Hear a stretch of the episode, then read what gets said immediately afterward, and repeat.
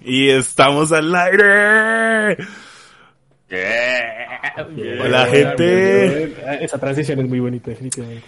Bienvenidos Buenas. otra vez a la claqueta de los hermanos del cuervo, a nuestro gran evento de catering. Y como no, nos acompaña. Edición nocturna, ojo, ojo. ¿Cómo? Edición nocturna. Edición nocturna. Sí, sí, edición nocturna ya vale verga todo. Y como no, nos acompaña nuestro gran crew de siempre. ¿Cómo son? El señor Julián Muchas, muchachos. y el señor Santiago. Buenas, ¿cómo están? ¿Cómo vamos? Como siempre, hay una maldición que impide que seamos más de tres. Eh, Y, ahora, y ahora, y ahora hay una nueva maldición desde que pusimos el horario y es no, que no transmitir a las Y 7 nunca empezar en el horario, nunca. Ya, ya, pare- ya, ya parecemos, ya parecemos Twitchers famosos que nunca empiezan a horario fijo. Nuestro horario no, es... no, Es un desastre. nuestro horario es ciertamente polivalente, la verdad. Lo único es que no, es que ni que son los viernes, lo que es en la noche, lo que sí es que es en la noche. ya, de ahí en adelante lo que creo que pasa, pues, lo que sí es que es en la noche, entre viernes y sábado. Por el momento sigue siendo fijo que es viernes o sábado. Exacto, o sea, por lo menos tengan en cuenta que si no encendemos a las 7 vamos a encender más tarde. Sí, sí, sí. No, aprenderemos, vamos a encender, vamos a encender. si no decimos que se cancela es porque vamos a estar. ¿En, ¿en Exacto, qué hora? exacto, En sí, alguna sí. hora de la noche. De hecho. Eso ténganlo por seguro. Aunque sea en la madrugada, aunque sea en la madrugada. Eh, uf, una madrugadita ahí podría ser. Eh, detrás de bambalinas se, se está planeando este que nuestro compañero Santiago consiga una Ouija y haga un stream contactando para poder terminar Berserker. Ya, necesitamos- Necesitamos el traductor, por favor, si hablas japonés, comunícate con nosotros. no, sí. de Sí, hecho. sí, sí. Sí, sí tienes Pues, ahí. O, o algún sujeto que haga alguna magia mística que reviva autores de manga. De hecho, eh, sí, sí, sí. eh, algún nigromante que, que, que permita que Kentaro Miura termine su obra. Y ¿Te imaginas que buscas en internet y existe una categoría única de nigromantes que se dedican solo a revivir escritores de manga? Marica, Eh, revivir escritores. Sería hacer No, y lo peor de todo es que lo único que quieren los escritores de manga es morir, güey. Sería muy curioso. Sería muy, muy, muy curioso. Fuera de chiste, fuera de chiste, sí, eh, eh, El nivel laboral tan, tan grande, el peso laboral tan grande, eh, no los culpo, no los culpo, sí, sí, no los culpo, no los culpo, sí, sí, sí. Es Pues, muy, pero muy sí. duro, muchachos. Es muy, muy duro. Ya saben, Total. Si necesitan contactar a alguien, Santiago hace intermediario. No, no tengo, o sea, no, legalmente no puedo responder a eso, pero, pero bueno, dejémoslo ahí. Eh, lo siento, lo siento, es que, A ver. lo siento, sí, estoy nervioso, Eh. estoy en cámara. Gente, eh, hoy les pues, vamos sí. a decir algo, ya como saben, nuestro evento de catering es un evento chill. Hoy lo va a hacer más aún, porque hemos tenido una mano de fallas técnicas ni las que se imaginan, así que hoy esto va a ser total. supremamente relax y cague de risa total, porque las Sí, fallas no, están Sí, enormes. que- disculpa, eh, ojo, una cosa, una... Creo que Santiago y yo nos escuchamos muy bajitos. Eh, no sé. Ver, No sé, con- no, confir- no. confírmenos, confírmenos. Hablen ahora. Eh, hola, hola. Hola, hola, hola, hola, hola, hola. Probando, probando, uno, dos. Probando, probando. Listo, ahí ya les di bastante ganancia. Igual, esperen. Yo creo que estamos bien, sí. Sí, sí, sí, yo creo que ahí estamos bien. Ya, ya, yo creo que ya, ya deberíamos estar bien.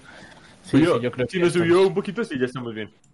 Sí, no, no, ahí estamos bien, ahí suave, ya, ya comprobé, estamos bien. Eh, como pueden ver, las fallas técnicas continúan y probablemente lo sigan haciendo, pero, pero hasta ahí bien. Entonces, bueno, Sí. yo creo que en, par- en parte nuestro chill también es pues porque no, no tenemos intención de ser demasiado críticos con la película a tratar hoy, ni con la serie a tratar también- hoy, ni con Porque las también- tier lists a tratar hoy, ni básicamente Claro, con las sí. vamos a tratar hoy. Con la tele sí, con Pero, ojo, ojo, también es cierto que no lo vamos a tomar en serio primero porque estamos recansados de la vida y también el tema de que, de que, de que pues es una película de Disney, o sea, tampoco, ¿sabes? A ver, que no está mal, simplemente pues tampoco hay mucho más que decir, mucho más que profundizar. Eh, pero bueno, yo creo que entonces empecemos con, con la película. Empecemos con, dar tanta vuelta. con sí. Cruella, sí, sí, sí. A ver. ¿de qué, de, de qué trata Cruella? A ver, Cruella es la historia Mm, de, de Estela. O sea, ¿eh? Eh, es la historia de la historia Estela. de Cruella. no, esa historia es Estela, que después es Cruella. Es como Harley Quinn, parce, que antes la doctora Harley Quinn. Serie, imagínate, imagínate Quinn. un Joker para Dummies, pero lo filtra Disney y, y ya. Y le quita lo Eh, punqueto de, las, de, la- de los es un 60. Joker- eh. exacto, Eso es en un los Joker 60, para ¿no? Dummies filtrado por Disney, sí, eso es en los 70, 60. En los 60, eh. sí, lo, lo En punqueto de los de 60. punk. eh. Sí, exacto. Es que, de hecho, de hecho creo que aquí, aquí voy, pues, voy a opinar de una vez directamente. eh, o sea, bien que hayan decidido la banda, o sea, la banda sonora que escogieron para la película muy bien, porque Uy, obviamente, sí. porque obviamente encaja perfectamente con el, con- el, con la época y obviamente encaja un poco con, con lo que quiere La verdad, transmitir la, o sea- historia con respecto al arte, al estilo. Desde una vez decidamos algo. ¿Damos spoiler alert o vamos a mantenernos Sí, libres de no, sí, spoiler? sí, la verdad, Sí, la sí, verdad, sí, con el film, la verdad no tengo ni siquiera ganas de pensar en, en, en tratar de no. Eh, Ok, como gente, siempre, aquí spoiler alert. Aquí van a haber spoilers, Exacto, lo lamentamos. Aquí, aquí siempre Yo quiero decir algo. con. Con la película, y es que, este, como bien dijo nuestro compañero Julián, es una película de Disney. Eso ya pues da varias referencias. Pero, eh, de verdad me sorprendió la película. Esperaba menos de ella y lo digo en serio. Eh, no, de hecho, de hecho, De la hecho, verdad que hecho. sí, por dos. De hecho, yo tengo, que, por yo tengo que decir algo, yo tengo que decir algo al respecto, que es algo que también pues traté en el respectivo TikTok antes de este podcast. Es el tema de que yo generalmente las películas estas de los remakes de Disney les tengo muy, pa- muy baja expectativa. Porque se me hacen, y, y ya lo dije, se me hacen un, un calco plano por plano de las películas originales, pero sin la intención. O mínimo si no van a tener la intención, no buscan subvertir o, o Hmm. buscar otra, otra como dirección eh, eh, a nivel de, de película, sino que son simplemente pues bancos de dinero, ¿no? Eh, ¿Qué pasa con Cruella? Con Cruella, curiosamente, a mí sí, yo sí siento que sí hay una intención de mínimamente explorar el personaje, pero que está cortada por Disney. O sea, que siento que Disney frenó, Eh, frenó la intención. o sea, Hay cosas sea, también- Si, si, si a mí- de eso. dale. Hay cosas que. Que de verdad uno dice me sorprendieron, estuvieron bien hechas, pero hay otras en las que Disney fue como Es muy podía- Disney. Es muy no, Disney. no, no, no, no al que sea muy Disney. Porque en este caso creo que no es el tema que sea muy Disney, sino que es lo típico que le dicen a uno cuando escribe el guion, que le dicen no mates al personaje porque cuando matas al personaje es porque no sabías qué hacer con él. Mm. Siento que es lo mismo que sucede con la explicación de Cruella y los Dálmatas. Siento que lo podían haber hecho mucho mejor y no simplemente ser como coger y lanzarlo así como listo, fue esto, ya, fue lo que salió. Sí, De en eso o concuerdo, sea, pero entiendo, o sea, entiendo desde el tema Hmm. de que pues es una película de Disney, Hmm. es para niños y no van a, o sea, y, es, y eran Sí, otras no, épocas, es- también es cierto que es otra época. Exacto, O sea, es- antes, antes, antes, una cosa, una cosa, antes, antes de, antes, si se dan cuenta, por ejemplo, en las películas antiguas de Disney, todo el mundo fumaba como, como chimeneas, o sea, como- Cruella fumaba como chimenea en la película original. Eh, Exacto, En la versión no de era Dálmatas. fumaba como total. chimenea y, y, y los cortos Mickey, Donald, Goofy fumaban como chimeneas, De por ejemplo, hecho. Cortos animados. Y hoy en día, por ejemplo, a mí me sorprendió que Cruella no tocó un cigarrillo en toda la película. Eh, Y- y nadie, nadie. Es que aquí, aquí, aquí voy a hacer una aclaración y es que es algo que yo en mi Twitter en algún momento estoy desparchado hice un hilo de, de Atlantis porque es muy buena película y dentro del hilo de Atlantis hice la aclaración de que en la película de Atlantis fue la última película de Disney infantil en la cual un personaje fumaba. Esto porque justo después de que salió esa película el nuevo director creativo eh, puso la regla estricta de que ningún personaje en una película infantil de Disney podía fumar excepto si era en extremo, extremo necesario para la trama, algo que pues obviamente no va a pasar nunca, entonces por eso es que ¿Sabes- a partir sabes de esa qué me hace película, pensar eso? nunca re- ningún otro personaje ha fumado Eso- una película animada Disney. Eso que dice el de, de Atlantis, pues me recuerda a la frase que dice el chef de las, los grupos básicos que eran whisky, puerco y frijol. No me acuerdo si falta uno. Y manteca. Y Y manteca. manteca, puerco, whisky, frijol. Hoy en día estaría mal visto que el mante dijera que whisky era uno de los grupos Eh, básicos alimenticios. grupos básicos alimenticios. Hoy eso No, estaría repaila. Total, Sí, es que- sí, sí. exacto, yo creo No, que y, eso y otra cosa es que es el tema de que, por ejemplo, en esa época Pinocho se echó un puro de una calada, güey. O sea, calcule, sí, no, calcule. Y tomada, y un botón la famosa escena de los elefantes rosados, o sea, Eh, la, la el- momento sí está muy, es o que, sea, es que normalizado, que, es que calculé que Pinocho en esa época se iba a jugar billar, a echarse puros de calada, a tomar whiskycito y escuchar alzate, güey. Y, y es- O sea, básicamente, calcule.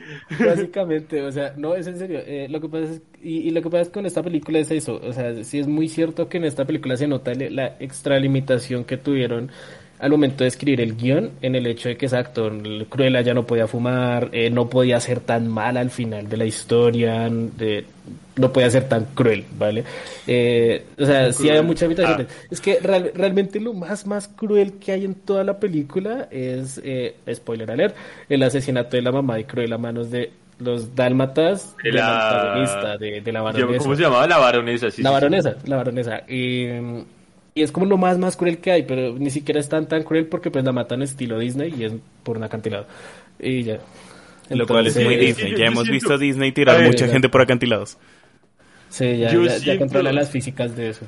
De re videojuego. Eh, no, no, no, yo lo que iba a decir es que es que yo siento que por ejemplo Disney eh, está- entró a un terreno que ya se había visto con Maléfica, que es su- o sea, como Exacto. hacer una subversión del villano justificándolo, ¿sí? O sea, como justificando lo que le pasó. Sí, sí, total. Lo que- lo- lo pasa con esto- De hecho, sí. Eh, Exacto, lo que pasa con esto es que siento yo que se genera una disonancia rara, porque usted pase de ver Cruella a 101 Dálmatas y le genera una disonancia muy cerda al personaje. Total. También, Es muy cerda. también me imagino Eh, que lo, lo mismo que... que... con Maléfica, tú pasas de Maléfica a la Bella Durmiente y exacto, es una disonancia. la- la Incluso, no, no, incluso, incluso entre live actions, eh, pase de Cruella al 101 Dalmatas live action donde Cruella la hace Glenn Close y hay una Sí. disonancia muy cerda. Lo O que pasa es que, ¿sabe qué es lo que me imagino ahí que pasa? Que es algo que en verdad sucede y considero yo que está mal. Es que llega Disney y te dice, ok, voy a sacar una película de Cruella. En 101 Dálmatas Cruella era esto, ta, ta y ta. Pero esa gente que vio 101 Dálmatas ya tiene no sé cuántos años, ya no le va a importar tanto Cruella. Y te la lanzan así, te la cambian. Te cambian varias cosas. Y uno, en realidad, esa gente que vio 101 Dálmatas es la que está más interesada también en verse Cruella que la que nunca ha visto 101 Dálmatas. Entonces, o incluso si uno se queda como perro. realmente- O incluso si no, porque realmente hay niños que ya se han visto la animada de 101 Dálmatas, o sea, porque realmente es una de esas películas atemporales de Disney que todos los niños han visto por lo menos una vez. Eh, y la verdad es que sí es algo que uno dice como, a ver, lo, que he visto por ahí es a ver, bien que quieran como reivindicar un poco a la villana o, darle como esa humanidad, pero pues también es cierto que, a ver, la, la, la, la, la cruela de 101 Dálmatas quería coger esos 101 Dálmatas y desollarlos para hacerse un abrigo. Algo que en De teoría hecho- hizo en la película, pero al final resulta que no, porque... Exacto, a mí- a mí me- Disney, yo- pero- yo quería decir algo de eso, es que a mí me sorprendió eso, o sea, como que yo al principio pensé que, sí- que si se iban a Sí. atrever, dije, verga, Disney, De hecho. Disney", o sea, porque, a ver, he de comentar que a mí la película me pareció muy, muy entretenida, entonces yo, yo la disfruté, o sea, yo decirlo, yo la disfruté bastante. Tengo mis problemas con la película, pero dije, cuando, cuando Sí, sí, la película me había comprado con la banda sonora, con el ritmo y con la actuación de Mastón. Entonces, cuando llegamos al punto de los y el Dalmas diseño y el diseño de producción, el diseño de producción y de el vestuario. vestuario, o sea, a ver, es una película muy sobre bien. moda y la verdad se, se nota que se enfoca La muchísimo en eso. la da mucho. muchísimo. Eh, entonces, a lo que iba es esto, o sea, el tema de que llegan al punto de los dálmatas y dije, parce, si sí los mató, la da en el clavo Disney. Y Sí, se nota total. que, y, y ahí es donde digo, sí, ahí es donde digo lo que, lo, lo que, que Disney le cortó alas al director, porque se nota que sí hubo una intención de que ella sí siguiera yo creo, de- yo creo que ahí perros. detrás, yo creo que ahí Pero- detrás hay una, eh, una parte grabada en la que sí los mató y Disney le dijo, hey, no puedes poner eso, hermano, pero está Eh, grabado. exacto. O por lo menos Es lo o por lo menos escrita. O por lo menos En escrita, Storyboard. Yo creo que a. Storyboard llegó, güey. Exacto. Porque es que comentar que el director de esta película es el mismo director de Aitonia. Y, le- y las influencias, o sea, y como el, el marcaje de, de- de la, del estilo del autor está ahí. O sea, se nota que, que podría, que es el mismo director. Hay un Correcto. estilo, hay un estilo visual y hay un estilo narrativo que es, es, simil- es similar en, en ambas historias. Entonces, sí digo que, teniendo en cuenta el tipo de historia que es Aitonia y el de este, que no, no, no voy a decir que son iguales, pero hay similitudes, hay cositas Sí, como siempre. eh, hay, hay, hay sim- hay similitudes. Digo yo que sí pudo haber una arriesgada de este man, pero Disney cortó. O sea, cortó de una y No, dijo, no, total. Vamos a ser políticamente correctos. Lo que sí me gustó con respecto a lo de ser políticamente correcto es que, por ejemplo, el personaje de Artie, el compañero este que, que, pues se nota que es un drag queen, no sé qué, que, que eso es como un drag queen. Sí, es como un drag queen Pues o... más, más que o- un drag queen, es, es- es como, es, es como ese... muy Eh, gay. Es, Es, como es ese artista, así, es como, como ese, como ese amante de la moda, súper... Pero lo que, no, lo que para me mí- gustó de eso, ojo, Para mí, a él es de los mejores personajes. Exacto. Total. Exacto, a mí, me, a mí me duda. gustó que es un personaje con un carisma tan brutal y que no, no pase como en Star Wars, por ejemplo, con el, esa, ese paneo que, que se están besando dos viejas y es como, uy, Que, que hicieron el paneo, Acá, un paneo acá que no te se mencionan. detiene ahí como dos segundos y luego sigue y es como, ah, sí. Exacto, acá no te mencionan que el personaje es gay, acá el man es gay y ya. Pero, o sea, no ¿sabes pasa nada con que sea gay. ¿Sabes y me logran? gusta que sea así el asunto. Logra muy bien la creación de ese personaje porque no es que salga mucho, seamos sinceros, no es que salga en No. media película, pero ese poco que sale, uno dice, perro, yo me quiero sentar a tomarme una pola con este man, güey. Sí, no, total, Sí, esa- Cuando se, cuando se despide, que dice, cuando se despide, dice, ay, descansen todos, uno es como, perro, es como que estuviera hablando con mis amigos, güey. Sí, no, total, Sí, es, sí, es sí. que es eso, o sea, eh, el man bruto, un carisma to- o sea, completo y realmente también siento que es que complementa muchísimo la película porque justamente él es lo que representa lo que Cruella quiere llegar a ser al principio de la película y lo que al final resulta siendo, que es como to- toda esa subversión eh, artística del momento, como de- Libertad, de, de- de todo. libertad de expresión y, y que el hombre se puede maquillar y que el hombre no necesariamente tiene que ser como de traje, o sea, o sea, como que también rompe todo ese estilo y él con el cabello así de blanco, o sea, realmente, eh, por eso yo también creo que es tan, es tan emblemático este personaje, porque representa todo lo que la película quiere mostrar y, y, pues la verdad es que está muy bien, o sea, y la verdad está muy bien hecho, muy bien colocado y pues su participación es simplemente la necesaria, la justa, pero no por eso está mal. Mm. Hablando, o sea, yo creo que hablando de personajes, yo tengo que decir que a mí, por ejemplo, me gustaron los personajes de Gaspar y Horacio, pero he de decir que no me gustó la relación con, con Cruella. ¿Por qué? Porque es que en la película, en las originales, el Cruella es muy, muy, perdón la expresión, muy hija de fruta con esta gente. O sea, como hija de fruta Al con, final, con- con estos... Si te das cuenta, al final, en varias partes, eh, ellos intentan crear esa relación, o sea, que se vea eh, a Cruella Ajá. siendo rata con ellos, pero no lo logran, porque al final ella regresa No, y a ellos no les a- gusta. Sí, exacto. Y a Es ellos que- no es les gusta. ahí- Entonces es a lo que voy. Ahí mi problema, ahí mi problema también radica en cómo manejaron el tema Estela Cruella y es que me pareció muy mal manejado. Eso sí me pareció muy mal manejado porque simplemente pasa, o sea, como que de repente aparece Cruella, eh, como ese alter ego y, ya, y apareció y de repente ya los empezó a tratar como mal, pero no tanto, pero y pero fue como muy repentino el cambio y la verdad siento que habría sido mucho mejor trabajado que hubiera sido gradual, o sea, como que apareció Cruella por primera vez, pero ah, gradualmente fue que Cruella se volvió pues Cruella, ¿no? O sea, como que al principio no, la- no los trataba mal, pero luego empezó a ser un poco más Mm. hostil y que al final de la película ya se note que los trata pues más o menos mal, como que te dé la intención de que eso irá evolucionando al punto de que en las películas de Centón Dálmatas los trata como los trata. Lo mismo la razón de que ella de repente se volvió Cruella y punto, o sea, literal fue como que después de su primera aparición fue como, ¿sabes qué? Cruella y punto, y, y ya. Y es como que me hubiera gustado sea- que en realidad ese punto de inflexión en el que Cruella se vuelve definitiva fuera cuando se hubiera enterado de que la baronesa fue la que, eh, o sea, fue era su madre y pues por eso mató a la a su madre adoptiva. O sea, como en esa revelación de que Cruella realmente es hija de la baronesa. Menos, menos mal dijimos Y- spoiler alert, porque Santiago acaba de... Eh, sí, de Igual hecho, también, he así- de decir, igual también he de decir que, que ese, ese, ese giro se debe venir muy... Ah, no, o sea, obviamente, es pero si te es estás viendo la película, es- los que nos es- estén es- escuchando sin verse la película, weón. Es, es Ah, no, giro se ve medianamente, pero, pero a eso me refiero, o sea, siento que a, a la evolución de cambiar de Estela Cruella, siento que sí le faltó como trabajarlo un poco, o sea, como hacerlo más gradual, que se sintiera más orgánico, porque literal pasó que de la noche a la mañana ya empezó a tratarlos mal, aunque luego no, y luego sí, y eso pues me generó cierta discordia, porque fue como, habría sido mejor que fuera orgánico, progresivo, que te diera a entender que ese maltrato hacia ellos empezó a aumentar cada vez más al punto de que pues ya al final los trata como una basura, pero pues digamos que ellos, pues al ser como gradual, se terminaron dejando.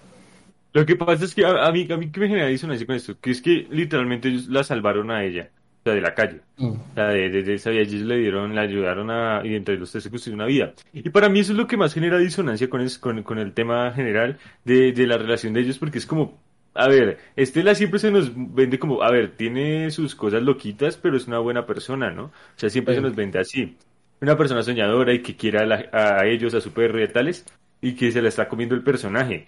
Pero no llega al punto de comerse tanto el personaje para que nos creamos que estos dos manes se van a dejar tratar así por ella. Es que Sí, no, de hecho. sí, Por eso dijo que, que habría sido mejor trabajarlo gradualmente eh, y que al final, como, como lo típico que siempre explican, de repente se dieron cuenta que ya les trataba como una basura, pero ya llevan tanto tiempo que simplemente se acostumbraron, por así decirlo. Es que vete la película, por ejemplo, véanse las dos películas, Cruella y 101 Dálmatas. Omitiendo los nombres de todos y no parece que fueran los asistentes de ella en 101 Dálmatas. Porque uno dice, aquí porque los Sí, trata bien, aquí porque los trata como basura. Y tam- ta- también es cierto que Hugh Laurie en la, en la, en, por ejemplo, en la, en la live action se- es demasiado carismático. Es Mm. demasiado carismático. También Y es que, se, cierto. co- y que se come a este man de Cruella. O sea, porque pues este man es chimba, esa pero me cayó bien. Pero Hugh Laurie es un carisma muy áspero. Sí, no, es total, Es o el mismo Doctor los House, o sea. Exacto, lo- los carismas son simplemente diferentes. Pero, pero también es cierto que dice Plomo, o sea, el hecho de que hayan hecho una, o sea, les hayan dado, es que incluso fuera de chiste, la relación entre Horacio y Cruella se siente, o sea, se siente como ese, esa típica complicidad y es como, o sea, o sea, yo, yo la, la verdad llegué a sentir Horacio, Horacio es el, Horacio es el gordo. Gaspar es el flaco. Horacio- Gaspar, lo siento. Sí, Eh, entre Gaspar y eh, Cruella, sí, lo siento, entre Gaspar y Cruella porque claro, o sea, cuando le da el trabajo se nota como, como esa, esa complicidad de que al man le gusta y como que se llegan a gustar.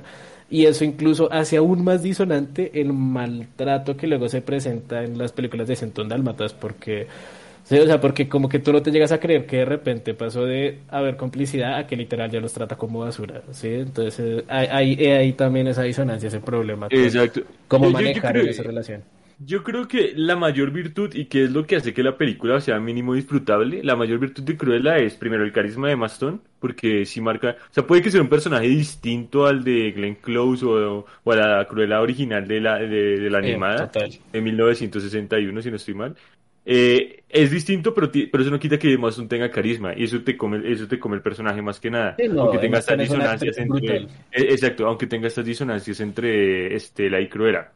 Y también lo que ayuda de esto es la misma narrativa de la película. El que todo el tiempo esté pasando algo y, y que todo el tiempo la cámara se esté moviendo. Primero, nos señala que, que, que el mundo es, es, eh, de- del mundo donde está eh, Estela eh, Es muy agitado. Y a, muy- y a nosotros como espectador nos funciona para mantenernos, o sea, pendientes de la pantalla todo el tiempo. sí. Eso funciona mucho, porque no solo es como que se esté moviendo porque sí, sino que siempre con la- el movimiento de la cámara viene una acción del personaje y hay, una, y hay, y hay un cambio de blo- hay un cambio en el blocking de, de los actores dentro de la escena.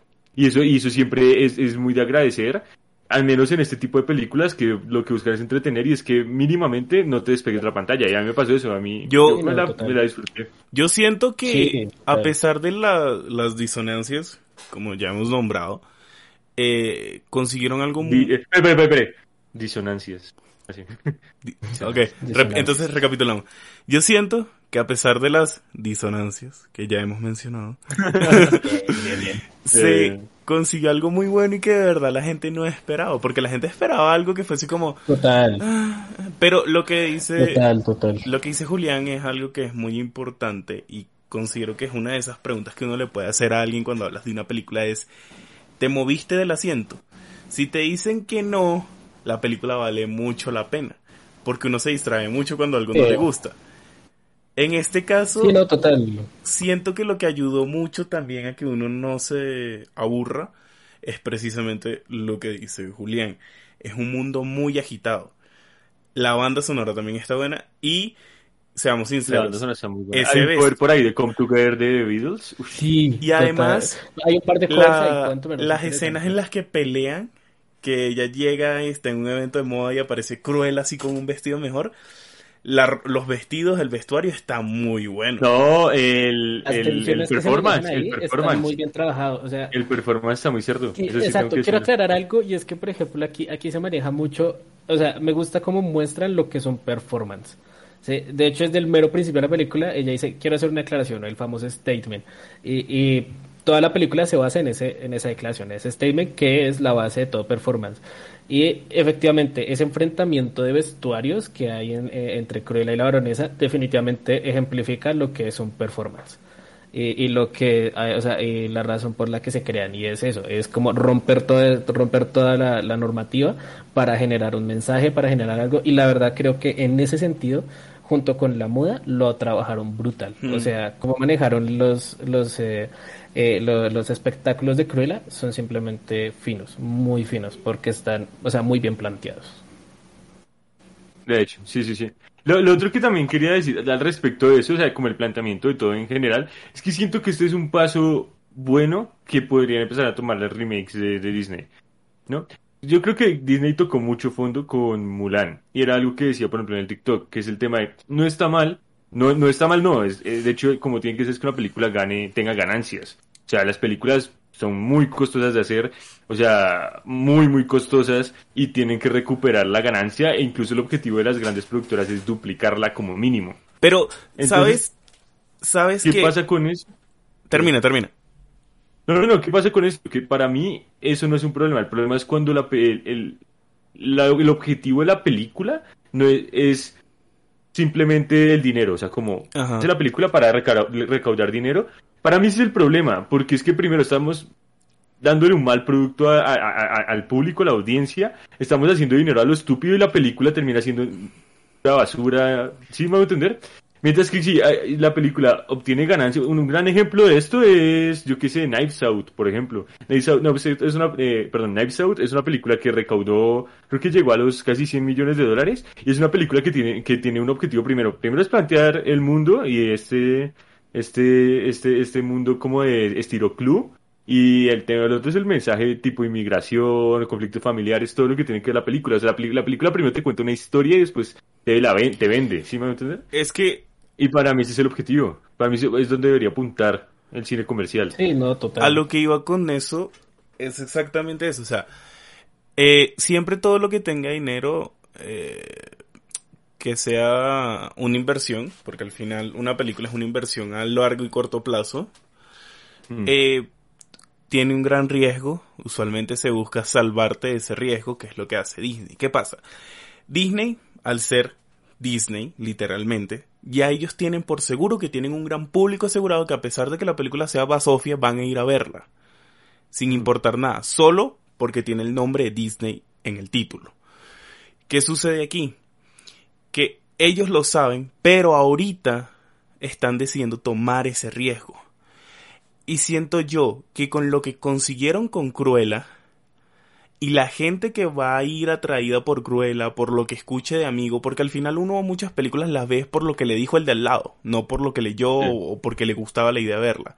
Sí, muy de hecho. Va a llamar gente, va a recuperar esa plata, que eso ya ellos lo tenían seguro, va a dar más plata y van a seguir dando un poquito más, arriesgándose un poquito más Exacto. y buscando. Y eso es lo bueno. O sea, estamos viendo ahorita, siento yo, que estamos llegando a ese punto de ver un cambio en Disney.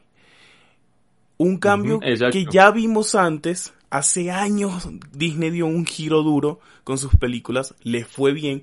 Ahorita están intentando dar otro giro porque están buscando llamar la nueva generación, la generación que ya es adulta y tiene hijos, lo que somos nosotros, nuestros padres y así. Están buscando ahora buscarlo todos porque se dieron cuenta que ya cambió. Y si siguen al paso de lo que hicieron con Cruella, se viene un nuevo Disney que pisa duro y vale la pena Eh, sentarse a verlo. Exacto, No, es que algo, algo para, algo para sumarle a lo de Frank es que yo soy fiel creyente, soy fiel creyente de que el espectador educa a la, a la productora y a, y a- y a las grandes productoras. A- Yo soy fiel creyente de que Pixar vio que Soul funcionó, que una historia con una profundidad buena y que cuenta algo, que te está diciendo algo, aparte de entretenerte, vende y funciona también como funciona Soul. Y Disney, por ejemplo, está viendo ahorita que tal vez no es una historia que te cuente algo en específico y que sea profundo y tal, pero es una historia que mínimamente intenta ser una película y no un producto, tanto, sino que mínimamente qui- quiere contar una historia, quiere explorar a su personaje y aunque, aunque estemos más de acuerdo o no, darle una vuelta al personaje y que mínimamente tiene un objetivo, que no es simplemente el dinero. Y lo que dice Frank, Disney puede empezar a, a- a- a hacer otras producciones, porque nosotros, ya, le- ya el público como tal le dijo que no queremos ver más Mulans. No funciona. Y Mulan es el simple ejemplo de por querer eh, conquistar una taquilla china. Disney se quemó solo, se quemó Es que, solo porque los chinos no ¿sabes quieren ver eso. ¿Sabes Los chinos no quieren ver chinos volando por allá. O sea, la, la verdad que sí, o sea, la verdad, eso sí demuestra mucho el, Sí, sí, sí. el tema. Y no, y es que es que lo que digo, o sea, realmente yo creo que el gran fuerte de esta película eh, es muy parecido a lo de Maléfica. O sea, la verdad es que deciden hacer una reformación total de sus propias historias, que no está mal. Porque, a ver, yo al final siempre voy a recomendar Cruella más que una, o sea, una película para conectar con 101 Dálmatas, es simplemente una película, y suelta, como un universo paralelo, básicamente, porque realmente no es la misma atmósfera y no es la misma intención que con 101 Dálmatas, que es lo mismo que pasa con Maléfica. Eh, pero exacto, el tema aquí es que con, con, eh, con Cruella lo que se demostró es que Disney es capaz de hacer elementos, o sea, películas con una intención artística cuanto menos, porque realmente Cruella es una expresión, o sea, Y es una que- expresión de arte. O, o y mínima, la verdad siento que, o sea, y la verdad siento que eso se maneja muy bien. Exacto, o, o- o mínimamente una búsqueda estética con interpretaciones al personaje. No, o sea, que haya que una saben- búsqueda de algo. ¿Saben que también?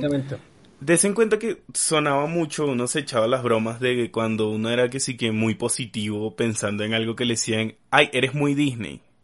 Piensas que todo va a terminar siempre bien en color de rosas. Ahorita Disney está dándose cuenta de que no siempre pueden hacer que todo literalmente sea súper alegre, súper feliz del sol diciéndote, buenos días, despierta, amiguito, ¿cómo estás hoy? Sino de que tienen que... Buenos días, estrellitas. La tierra les dice tierra hola. dice, "Hola". Buenos días, estrellitas. La tierra les dice hola. Sino de que tienen que meterle un toque oscuro, un toque, va a sonar, pero es un toque realista. Un, un toque, un toque vivimos en una sociedad. Eh, sí, exacto. No, y- Tal cual, tal cual, tal cual, Es que güey. realmente, realmente sí, o sea, realmente yo creo que es que Disney sí tiene que arriesgarse a ampliar un poco su catálogo, porque exacto, lo que dice Fran es cierto, eres muy Disney y la verdad es que eso se ve prácticamente en todos lados, se ve pues en Marvel, se llegó a ver en Star Wars, se ve pues en sus películas normales de Disney y la verdad yo creo que ahorita, es que incluso con, con las famosas noticias de qué va a pasar con Deadpool ahora que es de Disney y mucha gente sigue exigiendo o pues pidiendo a gritos que se mantenga la clasificación para más 18 de Deadpool. La verdad Disney se tiene que dar cuenta que si bien pueden seguir haciendo películas para niños, que es en lo Oh, que mejor oh. les va y la verdad siguen teniendo mucha ganancia, también pueden arriesgarse a hacer películas mucho más maduras, mucho más pues oscuras o como con temas mucho más realistas que realmente agraden a un público un poco mayor o por lo menos demuestren que Disney es más que simplemente mundos felices, que realmente de que hecho- es necesario. Exacto, de hecho la, la distribución digital de Hamilton es una muestra de eso, Sí. Por ejemplo. De Y, hecho, no, y, muy y- tratando el y- y- y sumándole a lo que dijo Santiago el tema de que pues ya Disney confirmó que Deadpool 3 va a ser más va a ser eh, clasificación R. O sea, eh, ellos saben que el público que quiere ir a ver a Deadpool quiere ir a ver groserías, sangre y Y es que, por ejemplo- humor negro, humor negro, y humor negro, Por ejemplo, ¿se humor acuerdan- negro y- y ¿se acuerdan que Deadpool- sea? o sea, Deadpool, weón. ¿Se acuerdan que Deadpool 2 sacó una versión censurada? Que era una burla básicamente a que lo censuraran. Exacto, sí, sí, Incluso la burla- y no duraba como, y duraba como media hora la película. Ajá, incluso la burla era No, buena. no, Dura, dura un poquito menos, dura como 20 minutos menos, pero... Sí, eso, dura 20 horas. Incluso... Es básicamente. No, no, pero a lo que voy es que dure lo que dure, incluso la burla estaba buena. Pero si hacen un De hecho, Deadpool de- censurado de, de hecho- verdad, jamás va a ser bueno, güey. De hecho, a mí me tocó, o sea, mi primo quería ir a verse esa película y yo fui a vérmela con él por, por eso, porque pues no podía entrar a la Deadpool, a la Deadpool Mm. normal y pues nos tocó ir a ver. Y no, yo me lo lo pasé bien, pero sí, sí, obviamente afectaba a la película no tener eh, Pero cosas. claro, también Sí, uno la pasa obviamente. bien porque ya se había visto la clasificación R. Ah, sí, uno, uno captaba Sí, el chiste más pero digamos que es que realmente sí, es más el chiste, es más el mame. Y, y sí, es que efectivamente, es más, el, el propio, es que Deadpool es un ejemplo clarísimo. Deadpool, la película fue negada por Fox, eh, Ryan Reynolds, o no, la filtró y filtró como, ¿O no? como, el, como el teaser, o no, filtró el teaser animado de, de la escena de la la avenida y, y, la, y literal la gente fue como, sí, eso es lo que yo quiero en una película de Deadpool. Además de que también veníamos de, de un Deadpool de Wolverine, X-Men Orígenes, Wolverine del asco, inmundo asqueroso. No sé de qué hablas, yo, yo no me acuerdo de y- eso. Omite tus y- palabras. y la gente, y, y Fox se dio, Fox se dio y, y se mostró Deadpool. ¿Y qué pasó? Deadpool demostró que siendo una película más 18 podía ser taquillera y podía ser amada y aclamada. Y, y la verdad es, una, es un ejemplo muy claro de que la gente, o sea, de que ser oscuro, ser sangriento, demostrar como eh, gore y demás no está mal. O Y sea, literalmente- Y que, tenga, y que tenga un propósito para la trama, ¿no? Exacto, siempre y cuando esté bien hecho, porque en Deadpool es, es porque es Deadpool, o sea, todo el personaje gira en torno a ese mundo de sangre, violencia, humor negro. no, y Deadpool pues, literalmente mató a su, a su mala versión de los X-Men. De hecho, no, y, y lo otro, lo otro también es el hecho. tema de que, de que junto a Deadpool, eh, te- te- un ejemplo más reciente de lo que les decía de que el público es el que educa a las productoras, es lo que pasó con el Snyder Cut. O sea, eso es puro fan y, y pura gente que quería ver una película Sí. que mínimamente fuera buena o al menos que, al menos lo que digo yo, te puede gustar más o menos el Snyder Cut, pero tiene una visión de director y eso no se Sí, quita. Y- exacto, y, y es lo que pasa, y es lo que pasa acá con Cruella. O sea, te puede gustar más o menos, pero hay una búsqueda estética y narrativa del director. Y Entonces- eso no se quita. Es una evolución, es una evolución de Disney y a los remakes de Y Disney. es una evolución necesaria y que yo la verdad aprecio muchísimo. O sea, la verdad Exacto. es que yo ignora, o sea, ignorando el hecho, o sea, lo que digo, si tú ignoras el hecho de que eso en teoría tiene que conectar con 101 Dálmatas, la película Eh, es muy la escena post créditos sí fue como mm, Exacto, o sea, si tú ignoras, si tú ignoras el hecho de que se conecta con, o sea, si tú cortas apenas empiezan los créditos, eh, tú, la verdad, yo la verdad la disfruté muchísimo, o sea, la, verdad, lo que digo, la estética, cómo manejan el, el tema del performance y todo, o sea, Oigan, todo ese ¿quieren, trabajo estético. ¿quieren saber algo cómico? Depende. Yo corté No apenas salieron los créditos. No te viste la escena post créditos. Ah, no, no sé, yo la escena post- No, yo me la vi. yo- calcule, yo me la vi por equivocación porque fue que se terminó la película, yo me paré en la silla a buscar el celular y siguió creando los créditos. Tengo una y- pregunta, y me tengo una- el celular y, y entró la escena post crédito y dije, wow, lol. Una pregunta de todo corazón, ¿vale la pena o me quedo en mi mundo de ignorancia No, y felicidad? no, lo que digo, lo- yo digo que cortaste ahí bien, o sea, la verdad. O sea, no es aporta mucho. que digo, Ok. Es una escena poscritos que en teoría da como continuación, conexión a la a 101 Dálmatas, pero no vale la pena, o sea, literal lo que digo. Tú Ok, cortas me quedo en este mundo, entonces. Exacto, y es que exacto, es un propio mundo, es un mundo propio y está muy bien como mundo propio. Si, si quieren sacar secuelas como con Maléfica y eso, por mí está bien siempre y cuando respete, o sea, siempre y cuando mantengan esa ilusión de que es un mundo aparte, de que es una historia totalmente aparte que no tiene nada que ver con cientos dálmatas. Cruella Porque la 2 verdad intentando hacerse un traje con Maléfica. El LOL. el LOL. El LOL. Pero sí, exacto. o sea, la verdad es que, eh, la verdad sí, porque, de nuevo, como al final, de hecho, nunca nos gustaron a Cruella desollando perros dálmatas, eh, también cuesta creer un poco eh, que en el futuro ella sí esté dispuesta a desollar 101 cachorros dálmatas para hacerse un abrigo. De paso, cachorros. O sea, en esta tenía tres adultos Eh, y ya queremos sí. 101 Es que cachorros. sí, calcul- Es que además, eran adultos re- ag- Es- agresivos y todo. o sea. Eh, es un paso muy cerdo, eh, o sea, quiero ver Exacto, esa o sea, película como de pasa de esto a... a- a- La verdad, o sea, yo Cachorros, que- weón. Esta, Cachorros, o sea, esta película, en pocas palabras, te muestra que la versión animada es aún más cruel y oscura. No, Sí. total, es que, es que Disney, se nota claramente cómo Disney se ha adaptado a lo políticamente correcto a lo largo de los años, o sea, es, es muy, con esto es demasiado evidente, o sea, en el 61 dijeron, oye, sí, es que la, es que la malvada quiere desollar perros cachorros sin problema, y ahorita es como, no, no pasar, no, no, oye, No, no. Haz que la malvada, ah, oiga, literal, No. literal, es, haz que la malvada es, oye, perros, y que cachorritos, sin problema, vamos y le pegamos a nuestras esposas, son los 60.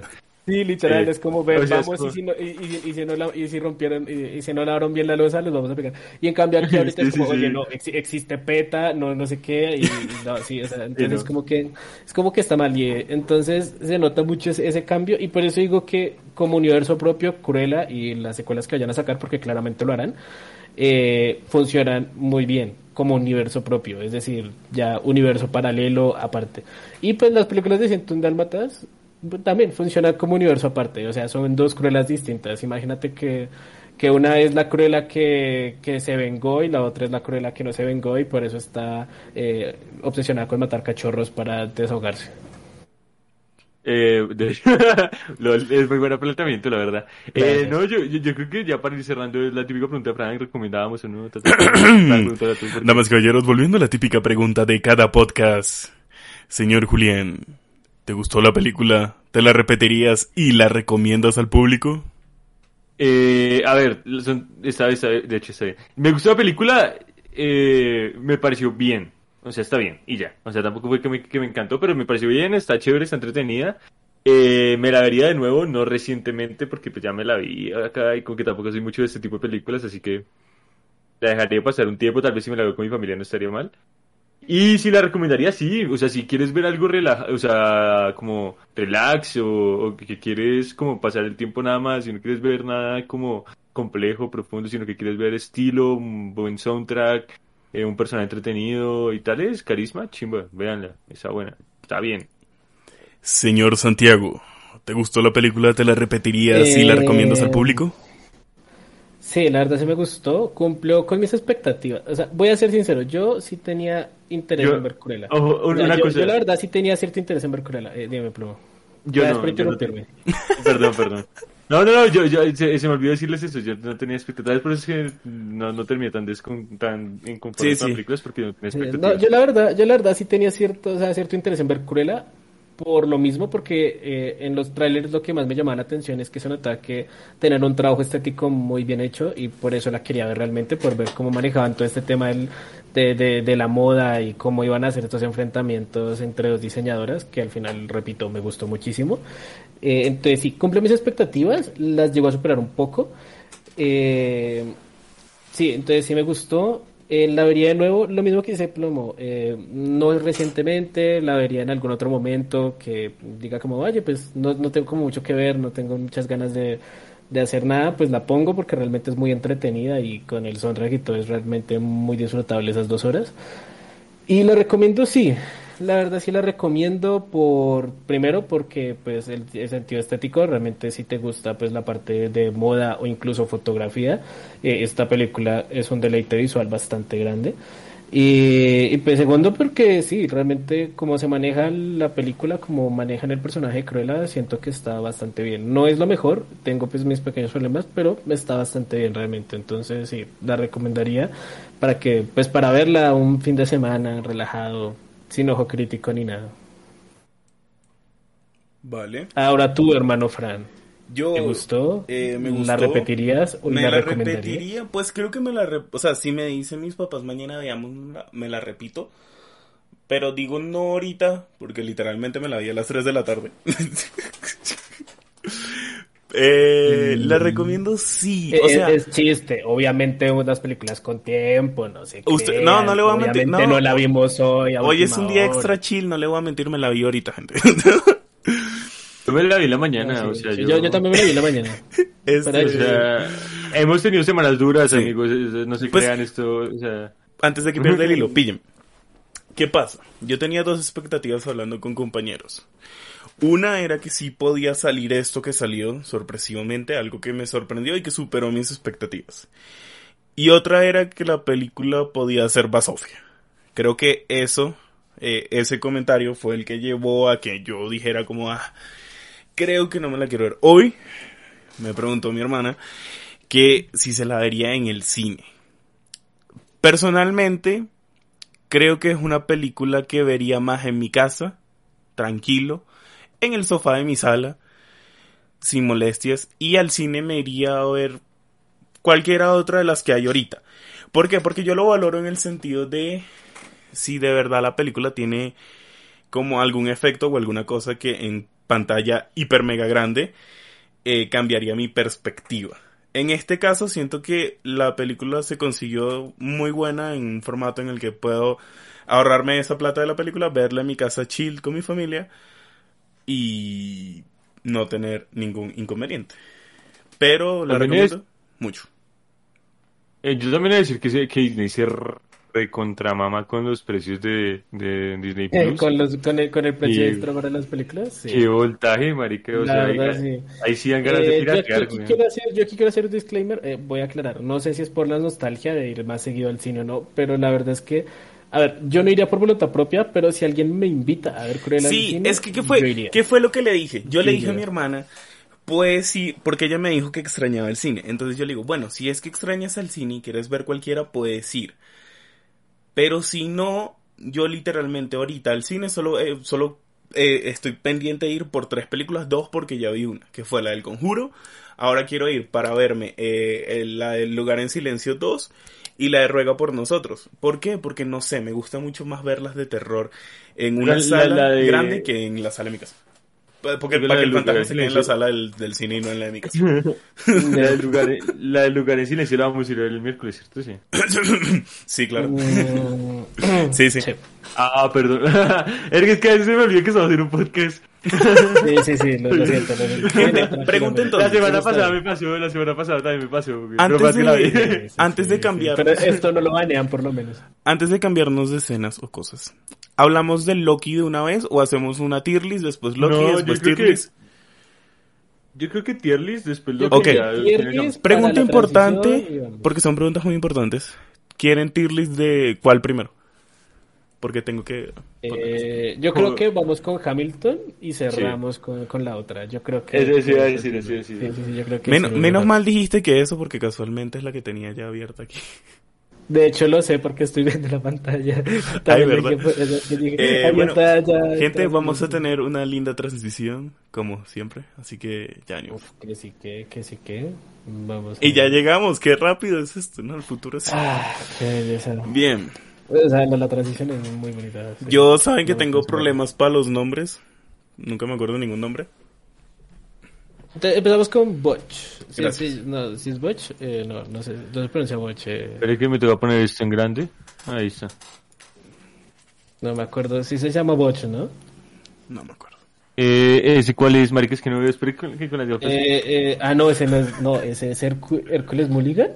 Creo que es Hércules Mulligan, no, sí, ¿no? Ah, sí, sí, sí, sí, sí. Es, el, es uno de los compañeros de Hamilton. ¿no? Sí, es Hércules Mulligan, ¿no? Sí, sí, sí. Ah, es que yo no me acuerdo mucho del man. No se me hace mal personaje, pero póngalo en, póngalo en George Washington, güey. Eh, sí, no, póngalo.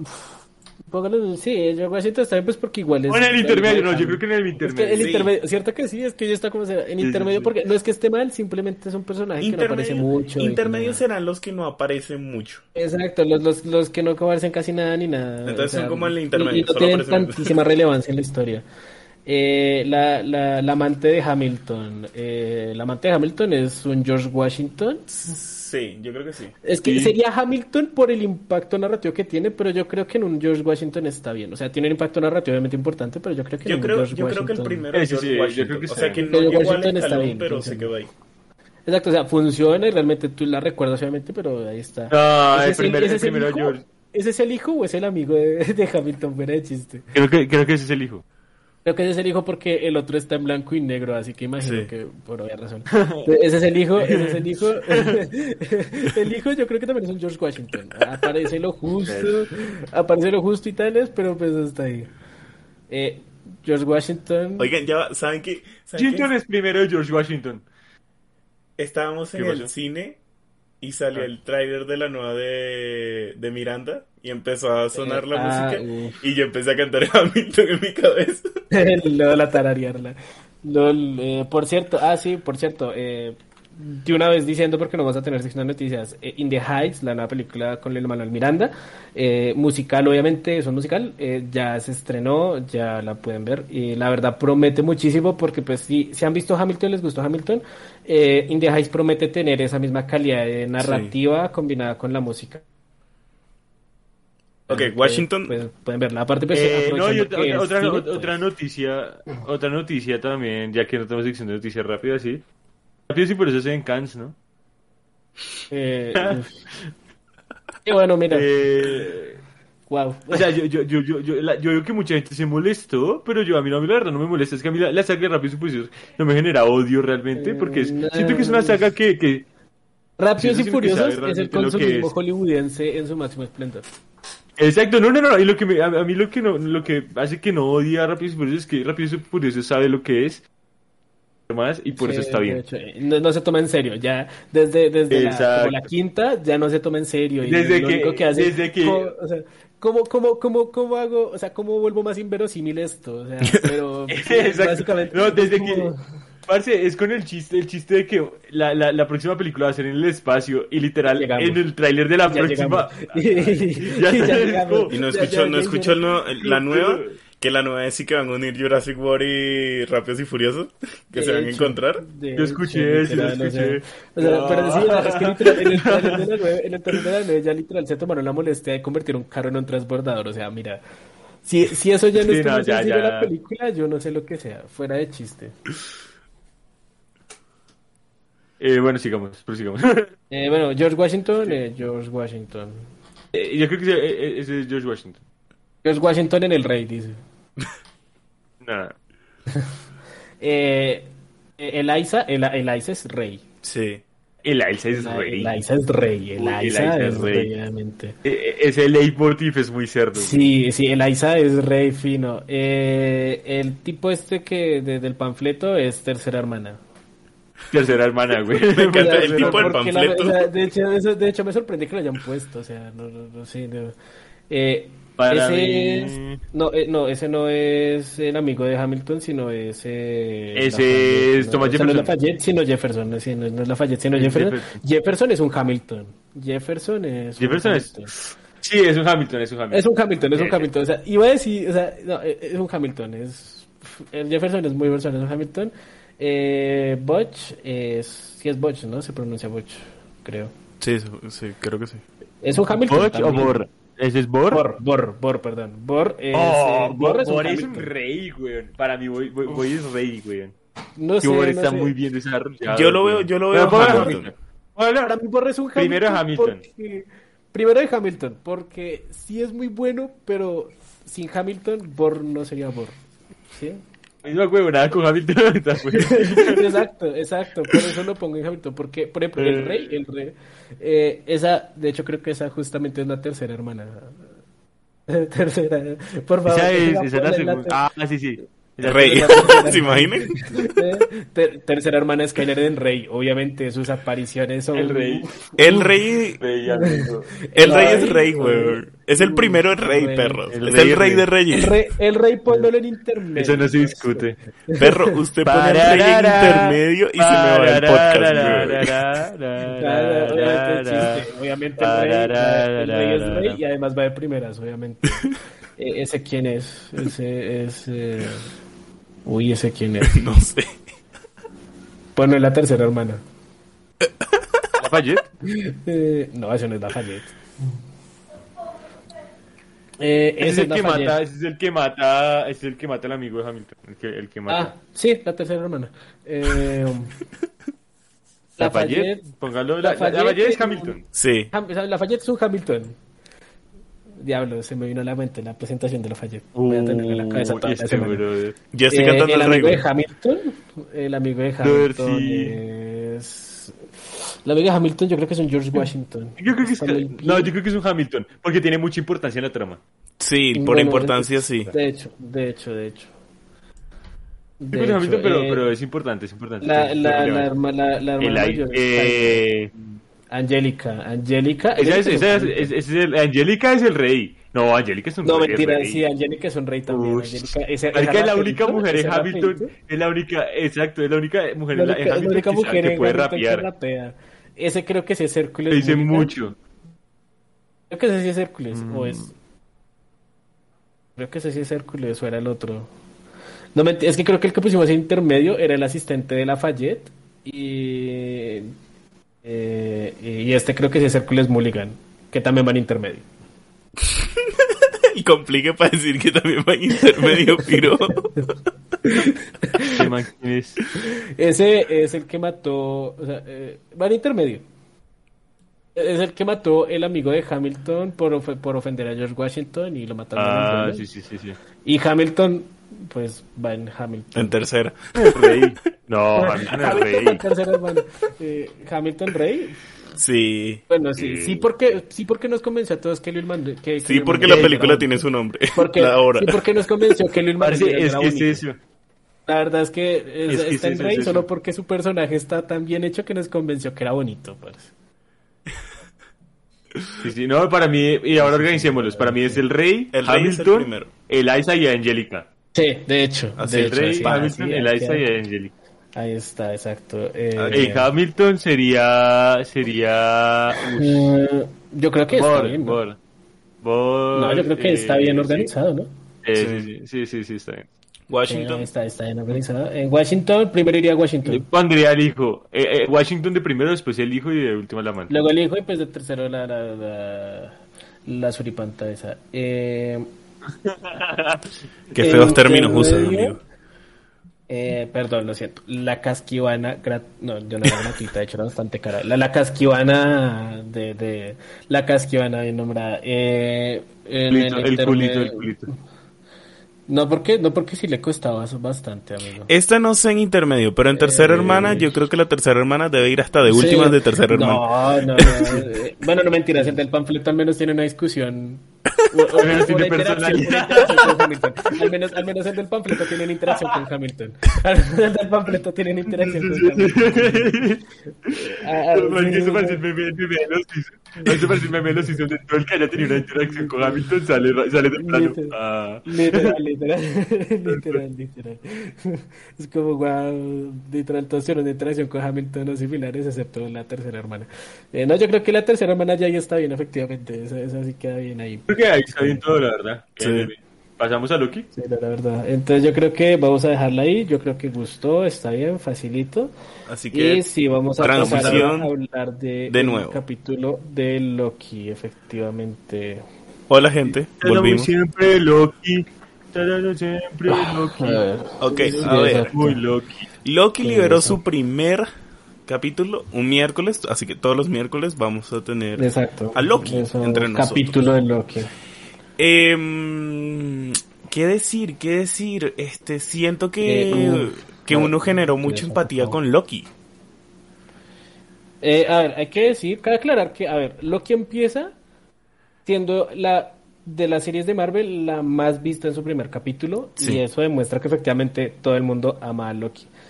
Eh, así que vamos a empezar por ahí. Loki de por sí viene con un carisma brutal, ¿vale? O sea, la, la serie Loki viene pues cargado con uno de los personajes más carismáticos y yo creo que eso tiene muchísimo También favor. por su actor. Hay que... Eh, sí, exacto, obviamente. Tom Hiddleston, Tom Hiddleston le da todo el carisma y todo el porte al personaje, sin lugar a dudas. Y yo creo que eso definitivamente va a dar muchísimo que, o sea, va a rendir muchísimo en esta serie. O sea, el tener seis capítulos con Tom Hiddleston brillando totalmente, me parece que va a ser algo muy a tener en cuenta. Y más ahora que va a, a estar con Owen Wilson, que la verdad se siente muy buena química entre los dos, como, o sea, eh, actuando. Así que la verdad creo que eso, eso en primera instancia, siento que, o sea, es muy, muy prometedora en esos dos aspectos, en la actuación sola de Hiddleston y en la interacción que va a tener con Owen Wilson, la verdad son muy prometedores. Y eh, el planteamiento de la serie, la verdad yo creo que algo que definitivamente me sorprendió mucho es el muy buen planteamiento que tiene este primer capítulo de Mm. toda la serie. O sea, la verdad que es algo que me sorprendió, que me gustó mucho eh, y que definitivamente me va a hacer estar muy muy al pendiente de la serie y tener pues unas expectativas cuanto menos intermedias al respecto, fuera de chiste. Oh, eh, sí, eh, yo, yo lo que tengo que decir es eso. O sea, a mí me pareció muy interesante cómo plantearon este capítulo. Para mí es, la, es el mejor comienzo eh, que ha tenido una serie de Marvel de las que vamos, de, Disney Plus. Me, me parece muy interesante precisamente lo que dice Santiago, el que es el Loki del 2012, ¿no? Cómo está planteado y cómo Sí. tiene la actitud al respecto y cómo se come la personalidad dentro de la pantalla. Y también se me hace interesante que, por ejemplo, hablé con Sergio de esto y es que a Sergio no le gustaron los, el guion, ni cómo estaba escrito. Entiendo hasta cierto punto el por qué a él no le haya gustado, que es el tema de que siente que hay una escritura floja con respecto a la explicación de los temas y que es muy evidente, pero, pero no, no, no siento yo que sea mal escrito, sino que pues está planteado de manera fácil, ¿sí? Para irnos, para plantearnos el mundo. También tengan en cuenta que tienen que introducir cosas muy complejas y cosas nuevas que antes no habíamos visto en el, en el coso de Marvel, ¿no? En el universo de Marvel. ¿Qué tengo que decir de, de- del tema de esto? A mí, a mí, yo estoy en desacuerdo, por ejemplo, con Sergio, que Sergio dice que tiene malos diálogos. Para mí no. Para mí hay unos planteamientos, no. hay unos planteamientos y unos diálogos que están demasiado bien escritos en comparación con las otras dos series. Que, por ejemplo, a Sergio am- amó, creo, que- creo que amó, amó Falcon and the Winter Soldier, y a mí Falcon Winter Soldier se me hizo normalita, o sea, muy, muy normalita. Sí, y, la verdad, y- sí. y se me hace que, que odié, que odié al menos el primer episodio, o que no le ha parecido tan bien este, como, y a mí este me parece muy, muy bueno, o sea, genuinamente bueno. Eh, hay un, hay un planteamiento, como por decirlo así, filosófico, y se desconectó la cámara. Bueno, eh, hay un planteamiento filosófico dentro, del, dentro de, de lo que pasa con, con Loki. Eh, del, li- del libre albe- albedrío. Que, albedrío, sí, albedrío. Eh, Albedrío. albedrío, sí. Carga, yo, es que a veces tengo un Ya dicción. hay un planteamiento filosófico interesante con el a- albedrío. Albedrío, continúa. Albedrío. Omita la Eh, palabra, por favor. Pero cuando lo vayas a decir libre, yo te continúo el albedrío y A continúas tú, ¿vale? Ha- Hay un planteamiento filosófico interesante con el libre. Albedrío. Eh, es muy interesante porque el libre Albedrío. es muy interesante cómo plantean este tema porque nuestras decisiones eh, al parecer están guiadas por, por lo que es el, el, el, el TVA, ¿no? Entonces cuando Loki le pregunta a este man, a Mobius, sobre, sobre sus decisiones y que realmente existe el libre, Albedrío.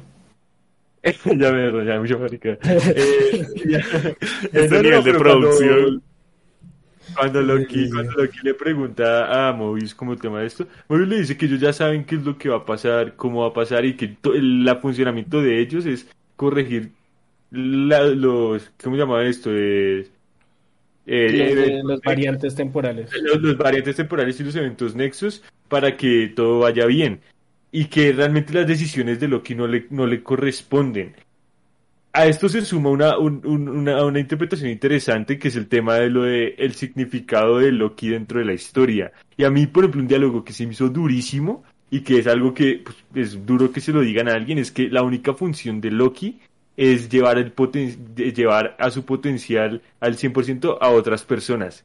Eso- a mí ese diálogo es eso fue- cerdo. Por eso es que digo, por eso es que al inicio yo les dije que a uno le causaba mucha empatía con Loki. Porque cuando le dicen ese diálogo y tú ves la cara del man, literalmente tú sientes el dolor que le causó esa frase. No, es que, y, o sea, cabe aclarar, por ejemplo, que me parece por eso muy interesante que el título del capítulo se llame Un glorioso propósito. La verdad me parece simplemente, o sea, Oiga, sí, muy bien jugado yo- por parte de Disney, uno- uno ve el título y piensa que se viene- Cuando plantean todo lo contrario, o sea, Mm. me, Pues- me parece muy creativo. Dependiendo de qué lado lo mires, el propósito sí es glorioso. Si lo miras desde el lado de toda la gente a la que salvaron los Vengadores, sí es un propósito glorioso el hacer Exacto. que ellos ma- Sí, no, muestren por su eso digo, máximo por eso digo que potencial. es cuando menos que eso, porque obviamente un glorioso propósito es lo que dice, de hecho, Loki en la, en la primera de los Vengadores, dando a entender como que él cree que va a ser, o sea, que él está hecho para gobernar y para ser lo más grande del mundo, del universo. Eh, y aquí te muestran que, de hecho, su glorioso propósito en realidad es todo lo contrario, es ser Lo, el lo, antagonista lo, lo para, super, para hacer brillar a los demás. lo super cool, vamos a decirlo así, del primer capítulo incluso, es como te muestran a Loki y sus recuerdos, sus vivencias, eh, de una forma de- para que si eres una persona que vive debajo una piedra y no sabes quién es Loki, literalmente te lo explican ahí. te lo muestran todo, te dicen, No, y- para, hizo para que- esto, para que esto, un esto y esto. corazón, para que No, tengan un y- y corazón, el- nótese cómo su, su vida, su cinta termina cuando Thor abraza su cadáver y no cuando lo ahorca Thanos, Hmm. porque literal lo último que sintió fue el abrazo de su hermano antes de morir. Oigan. lo voy a dejar ahí, ¿vale? Lo voy a dejar ahí, ¿vale? Lloren ustedes. Es que es duro, Hay eso algo- también es duro. O sea, a ver, que que- me hace una cosa. cuando él, no, ya, ya, ya, tú y después voy yo. cuando él regresa a, ter- a volver a ver su cinta para terminarla y vuelve a ver lo de la mamá y que él lo causó, uno ve el sufrimiento de él y de verdad a uno le duele. Uno de No, verdad es que él no lo- queda marcado. Eh, esa- Exacto, es que él no lo ve, él no, no es como que lo vuelva a ver, sino que él, él, él se da cuenta de, que sus acciones, es que eso es lo que se me, a mí, a mí se me hace, a ver, dos cosas, se me hace una, una escena que en, en, en cuestión de resolución de, para generar empatía y conflicto en el personaje, se me hace sencillo, es una solución Mm. fácil. Pero a nivel, a nivel eh, de empatía funciona muy bien. Pero es que- Porque estamos viendo cómo una persona ve sus acciones del futuro y, y cómo estas acciones que él tiene y que si él no cambia, al menos siendo él un variante y su propósito de existencia cambia y como él no y como ver como que él no cambia estas cosas eh, más por los demás sino por él y cómo esto le afecta a él mismo y cómo es su final hace que él genere un cambio y que empiece a hacer una, una separación del personaje que murió en Infinity War. Pero O ¿sabes es por qué? Es muy interesante. ¿Sabes por qué también a uno le pega bien? O sea, le, le logra dar ese sentimiento, esa empatía. Porque siempre se nos había mostrado a Loki como un narcisista que disfrutaba hacer sufrir a los demás, asesinarlos, y que no le importaba qué con tal de él llegar a hacer lo que quería. Y el hecho de que nos muestren que su nivel de narcisismo era mucho menor a lo que uno creía. Que de verdad el tipo tiene corazón por los por, por Asgard, vamos a decirlo así, por su familia, porque al final hasta con Thor tenía sus sentimientos porque se ve cuando echan los cuentos y así. Eso ayuda a que uno diga, verga, este tipo no es tan HP como uno pensaba. No, la, la verdad, exacto, lo que man, aquí nos presentaron una construcción de Loki muy interesante, o sea, la, la verdad, muy profunda y que yo creo que es algo que para lo que va a continuar en la serie eh, promete mucho. O sea, Mm. porque yo, creo que, y que- yo creo que aquí la deconstrucción de Loki como personaje que conocíamos en las películas de Marvel va a darle también ese, eh, ese, ese plus a la serie de que va a ser algo muy distinto a lo que hemos visto con el Loki de la línea temporal normal, por así Y, decirlo. no, y, y que acá es algo muy necesario el hacer esta, otra vez palabra repetitiva, subversión de personaje. Eh, porque es cierto que nosotros directamente no podríamos empatizar tan bien con un Loki del 2012 si no hay un tipo de, de cambio, no hay un punto de no retorno dentro de, de su historia. Y este es el punto de no retorno, el que él descubrir que él es un variante y que ya Mm. él no tiene importancia alguna en la línea de tiempo más allá de un sentido propio, ¿no?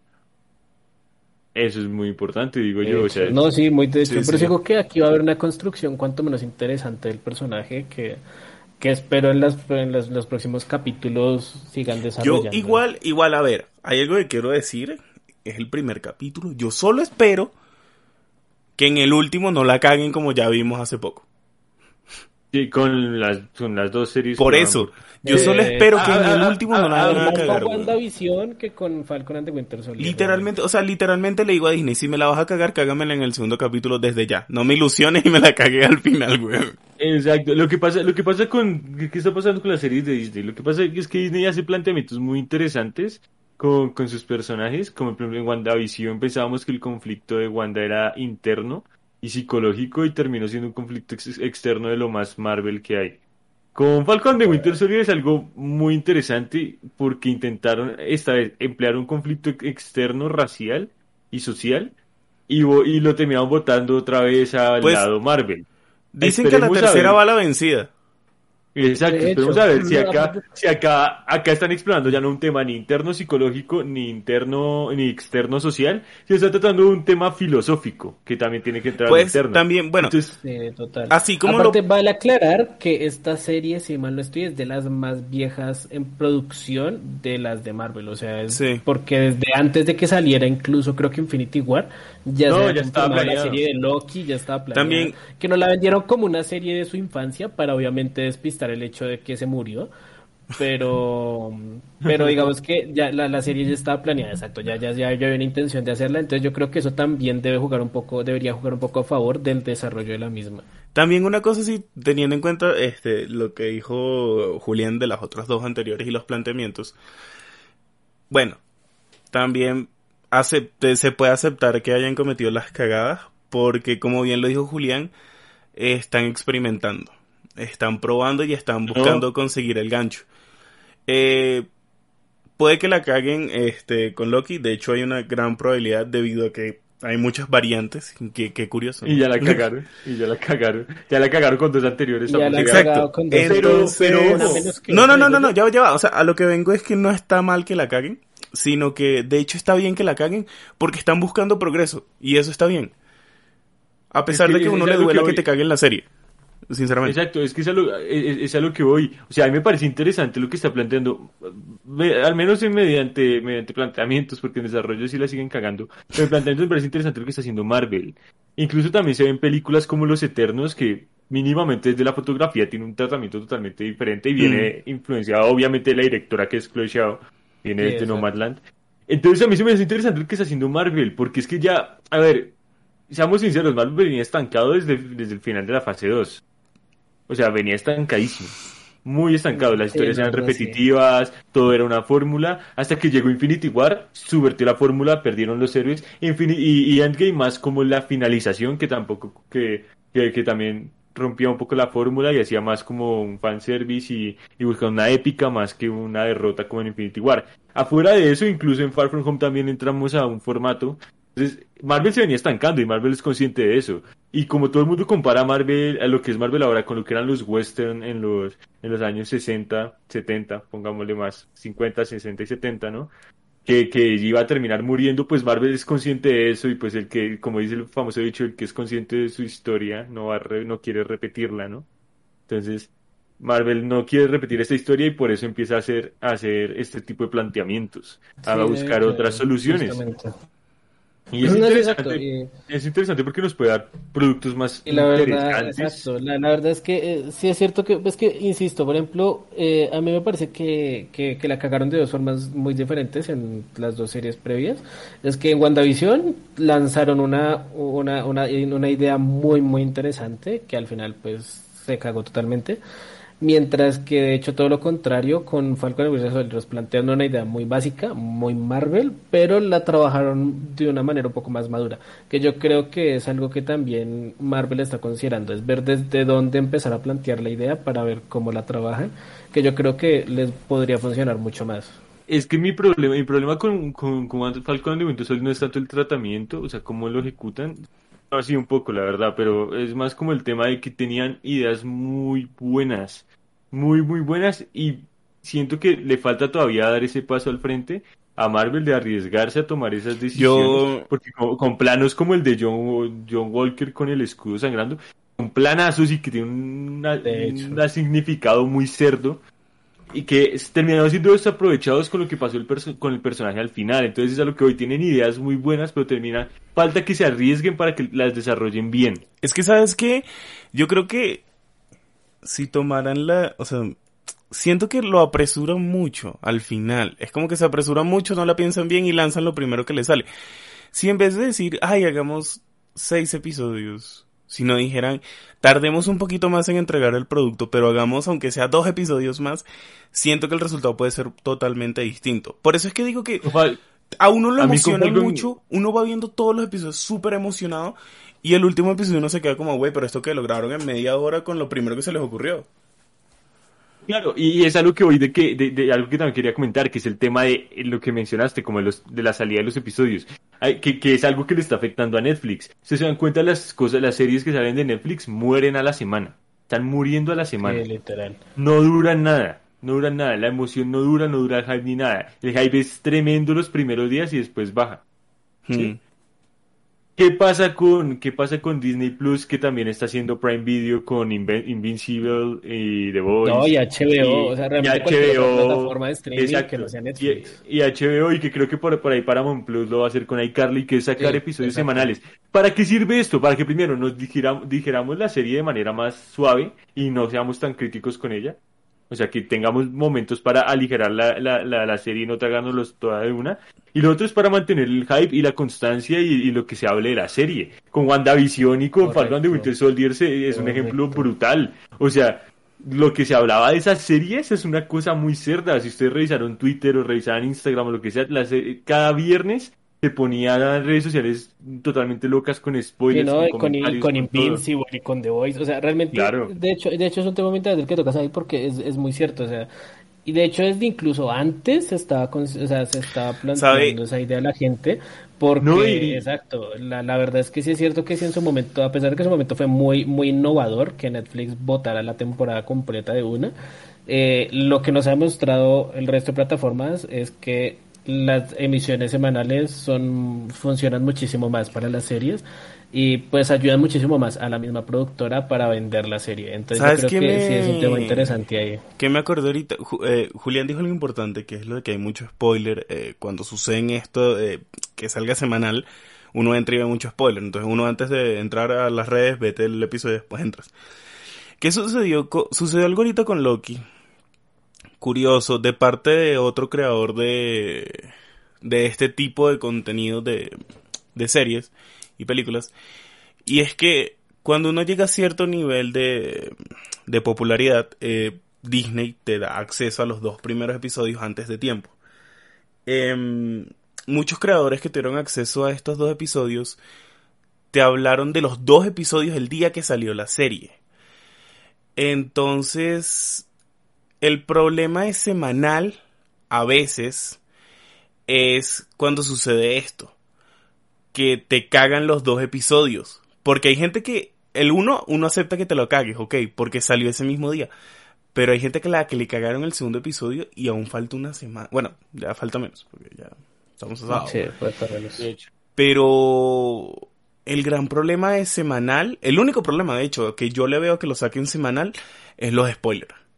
Que salen demasiado rápido. O sea, Sí. de verdad, casi que yo creo que hay gente que agarra y Pero- pone el episodio en por dos, güey. Sí, pero... Para nosotros, pero, para nosotros es eh, malo porque somos público, pero para la exacto. empresa es brutal porque Ah, no, la no, gente no, no, los no. vea más. Además Obvio, que, obvio, obvio. además de que aquí, aquí hablando un poco de lo de esos spoilers, también es cierto que para Netflix también, de hecho, es incluso peor, porque cuando saca la temporada completa es muy probable que gente que no esté muy convencida de, la, de, ver la temporada o, la, o esté esperando para verla en algún momento que si tenga tiempo, es más probable que se coma un spoiler de los últimos capítulos.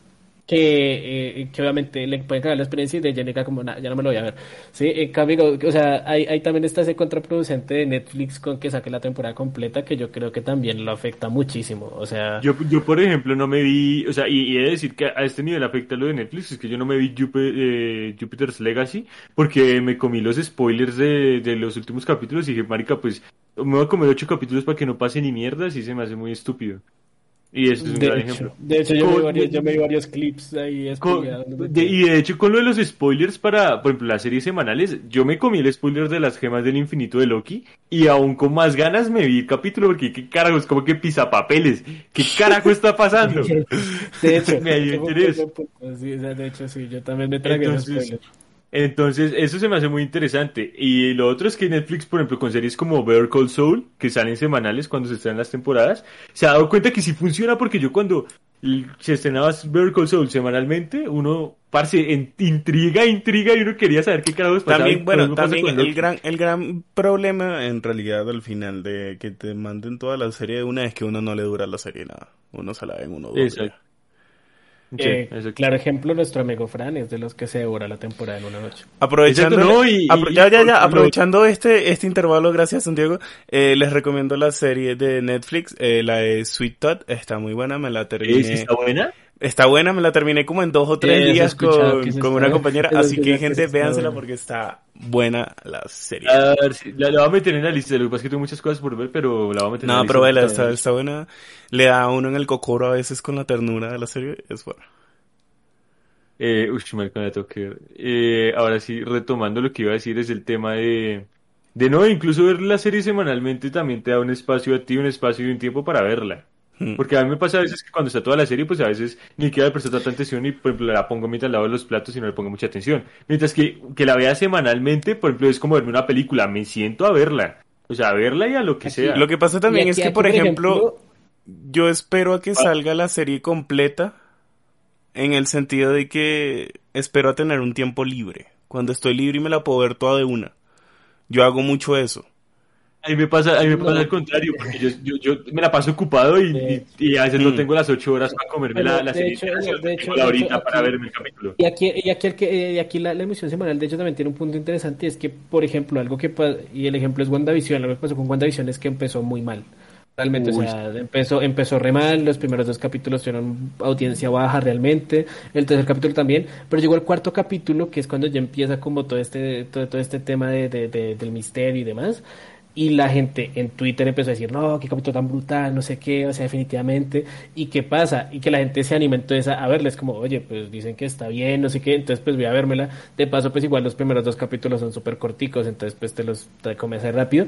Y cuando llegas ya al cuarto capítulo, pues igual te queda quinto, sexto, séptimo capítulo por ver.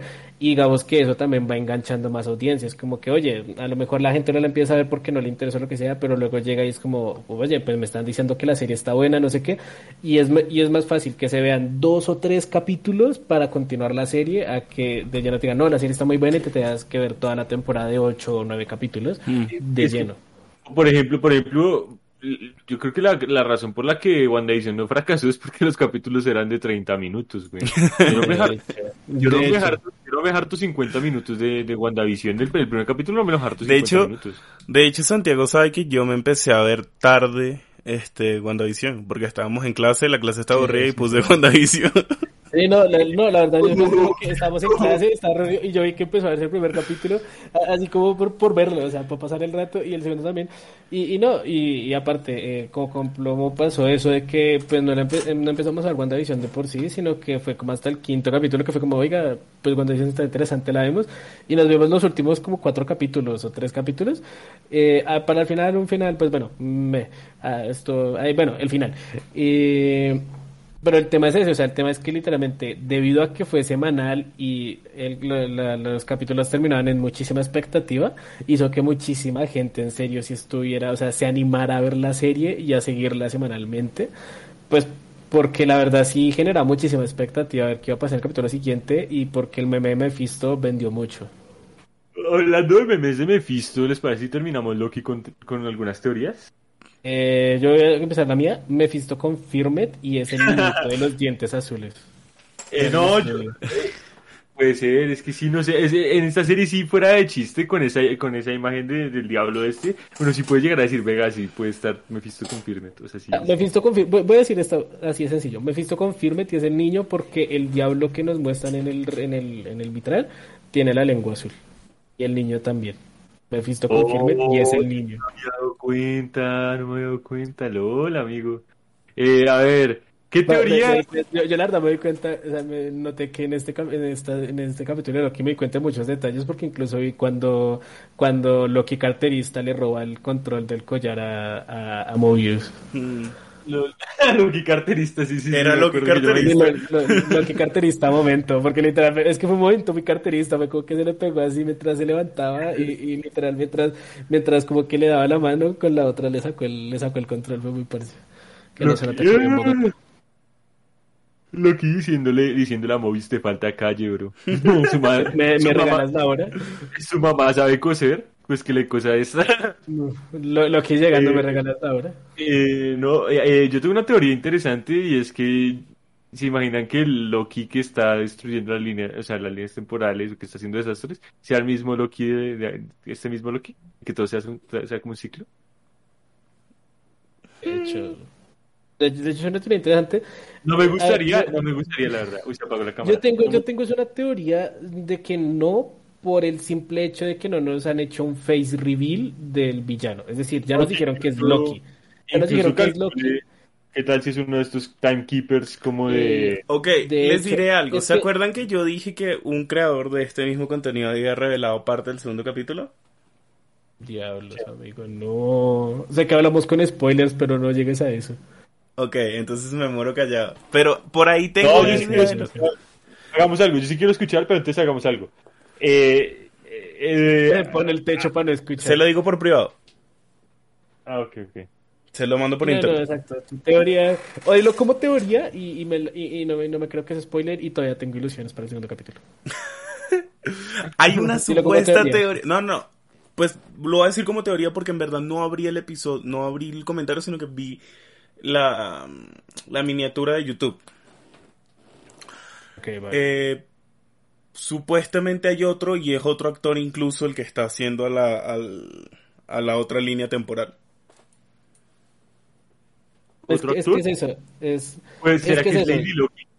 Es que es eso. eh, No de hecho, mi teoría pues, era, era para Lady Loki o para otro actor. Por lo No, mismo, no, es es un man, es un man. Ya nos dijeron. Ya nos dijeron, ya nos dijeron que es Loki, que es un Loki que, que está haciendo todo ese estrago. Pero ya era muy evidente, Pero porque no- cuando encuentran no- a los no muertos dicen que fueron apuñalados. Y recuerda que lo de Loki siempre eran los Eh, cuchillos. bueno, ya ahí era de evidente. hecho, de hecho, pero exacto, digamos que ya nos confirman que es un Loki, pero no nos han mostrado ese Loki, es decir, literalmente se toman la molestia de mantenerlo encapuchado cuando lo muestran. Así que efectivamente va a ser Loki, pero lo lógico es que no sea el mismo Loki eh, Tom Hiddleston, porque efectivamente sería un poco cago. F, sería muy F, la verdad. Exacto, será muy entonces yo creo que yo creo que por eso Oye, sí será Loki, pero no Yo también tengo la teoría de que tal vez no es Loki, sino es uno de los como creadores de estos timekeepers, ¿cómo se llama? Estos creadores de esto. Los time- sí, los timekeepers. Pero no, que uno de ellos- no, que uno que de los ellos- time twisters. no. Exacto, sí, sí, sí, que, que sea uno de ellos. Que, ok, imagínense que dos son buenos y uno es como rebelde y se hace pasar por Eh, no, aquí, a, a ver, co- contexto, contexto eh, rápido. Eh, hay dos grupitos, los timekeepers, que son los que controlan Ah, esto, y unos previos a ellos, que son los time twisters, que fueron los primeros en intentar, con- o sea, los primeros creados para controlar la línea del tiempo, pero resultaron ser malos, y lo que estaban haciendo era como hacer lo que querían con la línea del tiempo, Eh, y ojo, entonces... una cosa, una cosa, una cosa. Estos son los cómics, estos son de cómics. Eh, Esto es de cómics, esto, esto es de cómics, esto es de cómics. Eh, eh, a ver, Julián rápidamente. estaba contexto como yo no vi rápido. esa parte. Exacto, contexto hiper rápido. La, los Timekeepers fueron creados por un ser súper poderoso y súper viejo llamado el que, el, que, el que prevalece, que es literalmente un ser que se encuentra al final de toda la línea del tiempo, o sea, lo último que existe. Lol. Y él creó a los Time Twisters originalmente para cuidar esa línea del tiempo en donde él existe. Pero pues los Time Twisters, pues como su nombre lo indica, pues son, un- son una locura y lo que hacían era destruir la línea del tiempo a su gusto. Y entonces él creó a los Timekeepers para de- detener a los Time Twisters y ahí sí la línea del tiempo que son los que crearon la TVA. Entonces la teoría de que a lo mejor sea un Time Twister sería muy interesante. Es que sí, puede ser uno de esos. Aunque ah, no me gustaría tanto porque podría ser el tema de otra vez Marvel. Otra No, vez me sí. fuiste Confirmed. Es que yo por eso no me emocioné tanto con extra. las teorías. No, por eso no me emocionó tanto con las teorías porque pasa lo mismo que WandaVision, que me fisto Confirmed y, y todo. Y al final. Ahorita, eh, mm, que yo- yo- por ejemplo, yo esta serie, yo esta serie sí tengo ganas de, de- de comentarla semanalmente, pero vamos a dedicarle un Sí. pequeño espacio de 10 minutos a comentar semanalmente. Ahorita, Eh, yo creo que puede ser. Como, como Ahorita- evolucionando, tiene mucho futuro, sí. ahorita el, el Loki asesino es Mephisto. Y Mephisto sí estaba confirmed, pero en otra serie. Eh, se- sería bien, estaría interesante. Mephisto, no la serie. Ojalá, literal. Sacan una serie que se llama Literal, Mephisto literal. confirmed. Mephisto confirme en la serie. Plot twist. No aparece Mephisto. Ah. No, Eh, lo- Cagaron dos veces, dice. ¿Dónde te cagaste like? Cagaste Cagaste like. like por segunda vez. Eh, no, yo creo que para, ya para finalizar eso de Loki, no, se ve muy interesante. Yo sí le tengo mucho, mucho, como, como, Sí, no, la, la verdad, yo, se, me se ve interesante. Exacto. A mí me Eh, gustó el capítulo y tengo expectativas, a ver qué pasa. Sí, no, la, la verdad tengo expectativas un poco justas por lo mismo, porque no me quiero alocar con teorías de basadas en cómics, porque ya no sé, Mm. ya, ya Marvel nos enseñó que a veces se pasan los cómics por el forro, entonces eh, por eso tampoco me emociono tanto con las teorías. Trato de basarme solo y explícitamente en lo que nos muestran en la serie. Y, pero pues, a ver, con tal de ver, o sea, Tom Hiddleston es más que suficiente para ver la serie y Tom Hiddleston interactuando con Owen Wilson es una razón al doble para ver la serie. Owen Wilson, la, la, también la, la parte de re duro. Ahora Sí, sí, exacto, Frank. entonces por eso. ¿Tier Pues yo creo que pues fueran conclusiones y vamos, sí, tus conclusiones de la serie, pues si la, si la seguirás viendo semanalmente o Pues mis siempre conclusiones son que la voy a seguir viendo igual semanalmente, así se ponga mala solo porque es Loki. la verdad, güey. No, y, y la vamos a, y ya la vamos a comentar semanalmente, aunque sea 10 minuticos, como comentarlo Eh, encima. ah, bueno, mentiras. Y, y, y, y- y- y comentario, ahora sí, final, final. Me encantó el, el guiño de que Loki era D.B. Cooper y me pareció espectacular. Ah, sí, se me eh, comenta. eh, Yo no lo había verdad, entendido. Cosa, sí. Yo no lo había entendido, me lo explicó Santiago y se me hizo muy De bueno. hecho, de, de hecho, sí, dato curioso. Eh, ahora, eh, contexto, nuevamente, contexto rápido. D.B. Cooper, como lo muestran en la serie, fue, bueno, no Loki, sino fue una persona que hacía en traje y corbata y con gafas negras, secuestró un avión y no sé qué, y pues la plata, o sea, todo lo que mostraron ahí pasó, excepto la parte final de que Heimdall se lo lleva. En la, en la, en la historia narrada por los testigos es que efectivamente él se tira con paracaídas y, y desaparece totalmente. O sea, literal, a día de hoy no lo han encontrado y nunca supieron quién era. Porque Y, está pues, con por Heimdall. eso- Exacto, entonces el guillo de que sea Divi, o sea, de que lo que sea Divi Cooper, la verdad está muy bien trabajado. Eso- esa hecho, parte también es buena en el sentido de que veías como Loki se divertía con su hermano y con... Sí, sí, sí, exacto. O sea, la, la verdad fue interesante. Sí, la verdad fue un momento muy bonito, como mira, eh, fue una apuesta que perdí y entonces por eso hice un mame en el mundo real, en, en el mundo de los humanos y ya. Entonces, sí, la verdad, pero mm, por eso, eh, último comentario, me pareció muy bonito ese guiño, como muy bonito cómo jugaron con eso, Esto- estuvo muy bien. Ahí, y yo, yo también, otra cosa, porque el que ría el último ríe mejor y lo de las piedras del infinito se me hizo muy cerdo, se me hizo muy bien, muy bien. Es como una declaración de intenciones de Marvel, es como decir... Sí, aquí último disclaimer porque querría de último ríe mejor. Muy interesante que hayan puesto un scroll dentro de la TVA y como capturado. O sea, me pareció también un detalle muy curioso ahí de que los scrolls también joden un poco línea del tiempo. Siguen estudio, Fred. Acá di- disclaimer porque el que ríe. Acá disclaimer porque nadie va a reír me- mejor que yo. Ya estamos en la tier list. Eh, Ay, no, no, no. Ya disclaimer como. Y me quita el control de la OBS. Disclaimer le hackean OBS a Frank. Ahora sí. Disclaimer, le hackeó el computador a Plomo que le hackeó el, el, el OBS a Fran. Disclaimer le hackeo con otro computador a Santiago que me hackeó a mí, que hackeó a Frank. Disclaimer, Disclaimer, eliminó la cuenta de Twitch. Oh. Diablos, guau. Guau.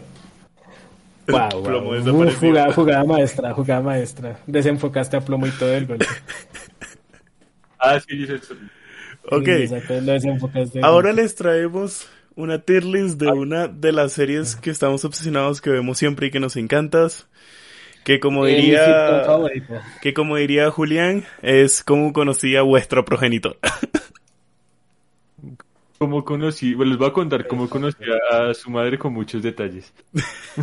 Literal. Les voy a contar cómo sigo enamorado de su tía Robin y escuchándome en que es la historia de cómo conocí a su madre, aunque solo aparece hasta el final. Y muere de cáncer. Y muere a los cinco capítulos. Ok, Oh, eh, ¡Oh, marica! ¿te importa, Frank? ¿qué? No, no, no. La última temporada Eh, yo me la vi. es el viaje. Ah, ok, ok. Sí, no, man. Aparte fue hace ya bastante tiempo. Eh. Los memes, los, no, los memes pululan. Además, yo me, las, yo me la veo con ustedes porque es una de esas series que vale la pena es verla con amigos, güey. Eh, total, total. No, total, la verdad que sí. Bueno, Entonces, entonces arranquemos con. Exacto, arranquemos con la tier list. Estela se va a. a uf, Estela, haz, una nueva casilla que digas Estela y, y ponla ahí. No, Sí.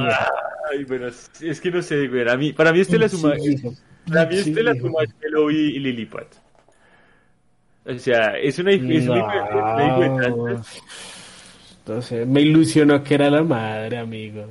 Es que marica, no sé. Ah, es que a mí se me, o sea, también me ilusionó, pero sí, sí, sí es buen personaje, se me hace, y aparte marca uno de los, o sea, le marca un antes y un después a Ted muy cerdo, güey. Entonces, eh, Chai. Chao, sí, sí, sí, chao. lo siento, chao, estoy con. Santiago. Sí, no, no, Estela, Estela se me va. Eh, uy, la loca, la loca ambiental. Y es más, lo voy a poner así, que ni se vea que le tocó. Uy, la loca ambientalista, si póngala en bla bla, uy, La loca ambientalista es bla bla y, y, y qué feo bla bla. Y como bueno, la loca ambientalista es el capitán. De hecho, uy, uy, de hecho, de hecho. El ex de Lily, el ex de Lily. El ex de con Swarly. Mm. El ex de Swarly. Eh, El ex es un, como un Swarly realmente, o sea, tiene, Pero es que, es que lo único, momentos chistosos narrativos y ya. Pero lo único que para mí lo hace Swarly en verdad es por lo que causa internamente en Marshall. Y es que mírame esa ah, cara. no, eh, de hecho es que Marshall lo ignora hasta que no lo ignora, ¿sabes? Como muy raro. Por eso. De- Pero por ejemplo, De hecho, recuerdo, Robin. acuérdate los momentos tipo en cuando van al ahí se me fue el Al. Empire State. al Empire State así. Cu- Cuando, cuando lo, cuando lo ponen a, cuando, cuando el man trabaja en la escuela de Lily. ¿Cierto? De hecho, de hecho, de hecho es este capítulo, hay justo esa imagen y es en la cafetería, sí. Robin esa para mí, carita. Robin para mí es un marshmallow y Lilipad. Porque Sí, no Robin es un buen personaje. Porque la Robin, la Robin de las primeras temporadas se me hace insoportable. Pero ya después de la, de la, de- No sé, o sea, a mí- A mí siempre A me cayó bien. No, es que a mí se me hace insoportable es porque ah, es como muy, o sea, como que no Porque es una evoluciona. extranjera en otro país. Muy no canadiense dice. es lo, que, pa- lo que pasa con Robin es que no evoluciona hasta la primera relación con Barney.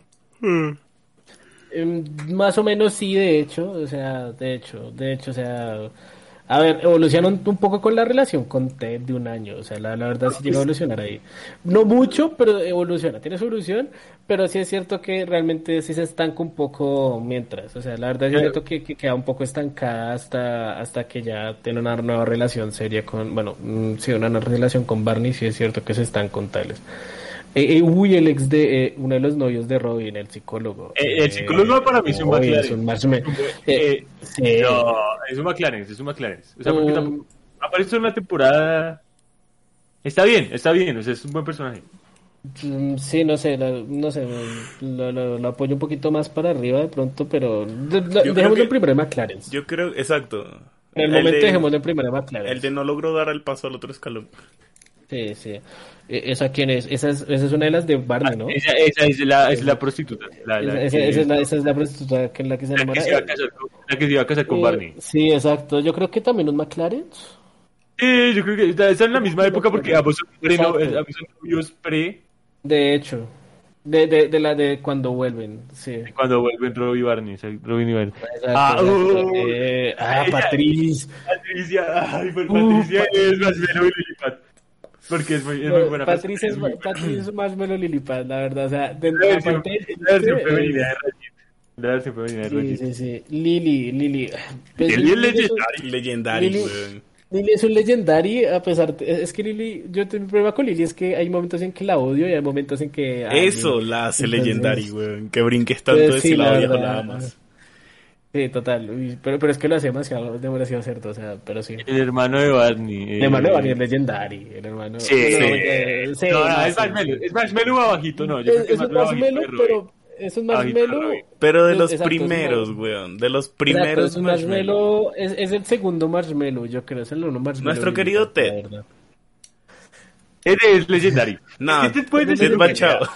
¿Te imaginas? Ted- Es es legendary. ¿No es el mejor legendary? Ranjito es legendary. Ranjito es ese es legendary. el Por favor. Eh, Lo que pasa con Ted es que Ted no es el mejor legendary, pero es que Marica es el protagonista y es el que mejor desarrollo tiene en toda la serie. O No, sea, tiene muy buen desarrollo y todo. O sea, la, la verdad es que por ser el protagonista, o sea, en este caso, el que sea el protagonista sí lo hace legendary. O sea, en este Sí, caso sí. No, y porque Total. toda la historia la cuenta él, o sea, no, todo, o sea, todo gira alrededor de él. No, o sea, es- exacto, o sea, es el protagonista literal, entonces, pero, No, pero y- lo hace bien. Y lo actúan bien, y eso está bien actuado, es chistoso, tiene sus grandes momentos. exacto, sí. Eh, Eh, ¿y ¿Ese quién es? No lo veo, ¿Es el capitán? creo que es el capitán. Es que no me acuerdo, marica. Creo que es el capitán. El capitán, yo creo que va. No, va, va. Uy, el capitán es... No mentiras, la verdad es que por, por, todo el misterio de la piña y todo. Yo creo póngale McLaren, mejor, McLaren. Yo ¿Póngale creo que McLaren? Póngale un McLaren, un McLaren. ¿Por, porque, por qué? Porque pudo aparecer más y no Eh, apareció tanto. De hecho, eh, Barney es obviamente un Swarly, no mentiras. No, Legendary, pero... Legendary. De aquí no me lo bajan, putos. No, no, Barney no. es- Barney es grande. O sea, eh, Barney va después de Ranjito, obviamente. Eh, esa. Ah, esa es, esa, esa es la ex de Ted, toda mamona. Eh, ¿Cómo es que llamaba? Ah, sí, la que estaba loca. Eh, no, póngala en Sí, exacto. bla bla. O sea, para mí, ¿dónde se de sí, exacto, es como me- la, la, la que, la que casi le caga la relación con los amigos. Eh, la mamá. La Stacy. mamá para mí es, es que a mí se me hace... uy, es que lo que pasa es que me cae muy bien es porque es un personaje diseñado para Ted, güey. Sí, Es que es un personaje muy bien hecho y, y aparte, ese- apa- aparte al final termina siendo el McGuffin de toda la serie. Y... Eh, Yo creo que es hecho, es un que McGuffin es un marshmallow, es un marshmallow Lilliput, tiene una... Puede haber aparecido más. eh, exacto, y tiene y aparte los momentos en los que interactúa con los demás, aparte de Ted, también son muy Muy lindo, bonitos. es muy lindo cuando... te- Sí, exacto. Exacto. Y eh, Victoria, uh, Uh. Victoria. Victoria, La, me- la- la mejor, la mejor pretendiente de, de Ted después de que Estela la cagara. Tengo un problema con Victoria, es que la Victoria, cuando, o sea, después cuando Ted hace que no se case, no me gusta tanto como la primera. Mm, La primera de vez. sí. hecho, de hecho, de hecho sí, eso es cierto. Póngala en, en Marshmallow Lilliput. Sí, sí, sí, sí. Eh, esta- La otra eh, ex de Barney, la otra me- ex de eh, Barney. ella siempre me pareció muy bonita, pero siento que como terminaron fue como muy a la maldita sea. O sea, lo terminaron muy a la De maldita hecho, sea. de hecho, Entonces- eso sí es cierto, eso es cierto que lo terminaron muy como tienen que Ah, terminar. Exacto, Yo digo que es McLaren. También, yo creo que es McLaren también. Me funciona como Legendario, obviamente. Sí, Marshall, ah, el Marshall, Marshall Marshall, es el mejor personaje de White Boy. Marshall es el mejor. pero- Ahora, Nótese como Marshmallow y Lilliput no tienen ni a Marshall ni a Lily. Exacto. ahora Lo, lo voy a dejar ahí, ordenemos. ¿vale? Marica, estoy dudando de subir a Robin a, a Legendary, güey. Fuera chiste. Eh, toda, toda la banda reunida. Yo Sí, no, póngale- ponga a Robin arriba, ponga a Robin arriba. Sí, sí, sí, chiste, sí, pero de la sí, última. La última. Organicemos. Organ- organicemos. Entonces, Marshall fuera, de primero. chiste, fuera de chiste, Ranjit, Rayit. Ranjit tiene que Ranjit. ir en el segundo. Hello. Por fuera de chiste, Ranjit va de segundo. O sea, mi- o sea, uf. Eh, Barney de tercero. Barney tercero, obviamente. Aunque, Barney aunque tercero. no me- Barney, ojo, Barney estaría de primero si no hubiera sido como si no se lo hubieran cagado como lo cagaron en los últimos episodios. Sí. De hecho, muy de hecho. Y no pero aparece diría Yo primero, pondría sí. Eh, no, Lily encima de Ted. Mm, ¿Sí? No No sé. No, Ah, no, no, no, no, no, no, no, no, no, porque mira, Ted podrá ser muy simple y lo que quieras, pero no se fue tres meses a San Francisco rompiendo. Oh, oh, oh, oh.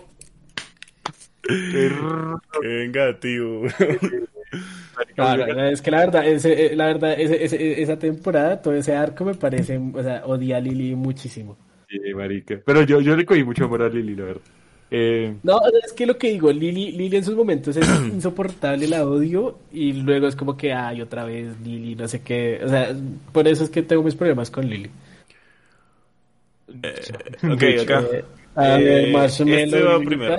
El- sí, el hermano de Barney va primero. eh, la mamá.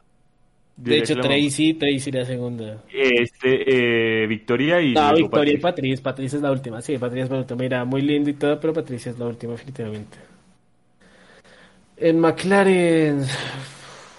Yo creo que así está, bien. Sí. Yo creo que va bien, sí, sí. Yo creo que funciona.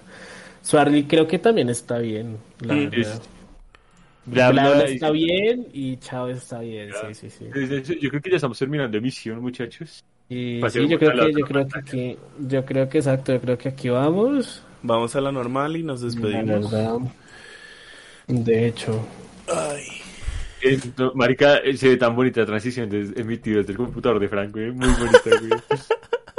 Qué tristeza que se puede hacer. Yo tampoco. De hecho. Eh, de no, hecho. eso, yo creo que eso para finalizar muy, amena Eh. charla. Tengo en cuenta que nos tomamos muy de chile este podcast, aunque estuvo muy amena, pues me gustó. mucho. Muy literal, muy literal. Eh, no, yo creo que terminamos con recomendación, una recomendación de cada uno y salimos. Yo ya hice mi pues, recomendación. Sí. Pero Ah, ok, termina vale, la sí, porque- Bueno, sí, re recomiéndalo otra vez, como por Ok. mantener. Eh, les recomiendo la serie Sweet Todd, está en Netflix, está completa, la verdad es muy tierna y muy buena serie, así que véansela con su familia y amigos. Gracias, amigo. Santiago, Eh, eh, antes de que Julián te yo- yo robe, también- róbalo tú primero. yo, ta- yo también, no, de hecho, me sorprendería si lo robo, porque yo también voy a hacer una recomendación de Netflix, de hecho, y es una, una serie argentina eh, muy buena que se llama La Frecuencia Kirlian, Uy, con K. Oh, Eh, se me había la- brutal. Eh, no, no, eh, la voy a recomendar porque realmente lo empecé, la- eh, he visto un par de capítulos recientemente. De hecho, tú y yo lo y por un trabajo. es que- De hecho, de hecho lo hicimos por un trabajo también hace como un año ya. Eh, y la verdad es que es muy buena, es una serie animada, pero está brutal. O sea, la verdad eh, cuenta, es como eh, cuenta como historias de terror, pero es muy bien hecha. O sea, la verdad, véanla, no, o sea, no se van a arrepentir. Muy buena serie, definitivamente, la frecuencia Kirlian. Eh, así que sí, esa es mi recomendación. Mm, Yo tengo dos recomendaciones rapiditas. La primera es una que se estrenó creo que la semana pasada o esta en Netflix se llama eh, Inside del, de Bob Burham. Ush, muy buen especial. Es como un especial de comedia, pero es, eh, es chistoso, pero más que todo es como una representación de lo que fue del encierro en la pandemia, ¿no? Sí, Eh, está, sí, sí. está muy, muy interesante, muy chistoso y muy introspectivo al mismo tiempo, entonces es muy recomendado. Dura como hora y 25, tampoco es tan largo, para que se lo vean. Eh, está todo hecho por él, o sea, por Bob Burham, está todo hecho por él, está editado, grabado, actuado, todo, todo, todo por el man. Y la, la otra que les iba a hacer rápido, que la tengo acá anotada, pues es que me repetí recientemente la de 8 millas de, de Eminem. Eh, Entonces- muy bien. Yo le Está es- bien. Está ahí en Netflix, Eh, entonces pueden no sé. muy buena, muy cerda esa, se- esa serie. esa Eh, Yo les esa hago otra esa entonces. eh, es una española de Netflix. Se llama El vecino. Eh, lo que trata es un tipo que le caen unas gomitas, podemos decirle, eh, de otro planeta del universo en realidad que lo hacen un superhéroe y tiene que proteger la Tierra. Eh, y es muy buena y es comedia pura, entonces si quieren reírse un rato, esa vale la pena. Bueno, Yo no entonces yo- tengo más recomendaciones. yo no tengo más recomendaciones. Tengo más si quiere competir. Eh, pero si quieren puedo googlear algunas. No, no se vale googlear. Bueno, una película polaca que se llama Mandarinas. Se Yo llama- les recomiendo una, o- o- un documental francés que no me terminé de ver. Que ¿cómo se? Eh, no, no, no, no, yo siempre me tengo que de ver para una clase, se llama The Vichy Picture, eh, es francés, es de Reed Pat, es bueno. Sí, es- eh, sí, sí, sí. No, eso no sí, se la vean de, no se la vean de noche, véansela de día tempranito, un café, despierto. Viciosito, Es lo único. sí. No es, no es por nada, simplemente es que es un ritmo lento, entonces pues no es para cuando estés cansado en la noche o algo así. Pues, gente, Eh. antes de Ah, despedirnos, no, y acá, una última, una última, vean si Satan Tango, de- Ah, una última, una última. Véanse eh, eh, El espejo de Tarkovsky. No, vamos a empezar de nuevo con el que ríe de últimas. No, no, no, no, no, no. no. Debe latar. Gente, antes de despedirnos, recordarle que a los laterales tenemos nuestras redes sociales, tanto las personales Ah, como sí, las del programa. sí. Así que no dejen de seguirnos para ver contenido variado, distinto y contenido exclusivo como el que tenemos en TikTok. Eh, pues fue un placer, una noche un poco alocada, un poco tardía, con uno que otro fallo, pero nos hemos dado cuenta que siempre que tenemos fallos técnicos es cuando disfrutamos más este lindo podcast. Eh, curiosamente, curiosamente. Nada, entonces eso muchachos, muchas gracias por acompañarnos, muchas gracias a Frank y a Santiago por también estar acá con nosotros, muchas gracias a mi Sí, amigo, no. a mi amigo, también por regalarles mi. Eh, Eh, diablos, qué narcisista. eh, no, no, eso, pues, nada, eso, buenas noches. Y gente, como ya se la saben, Pues, nos vemos sí, la bueno. próxima en el mismo canal, no a la misma hora, porque la hora siempre varía. Y nos Eh, sí, despedimos. bueno, Hasta la próxima. Chao, chao. Chao. Bye, bye.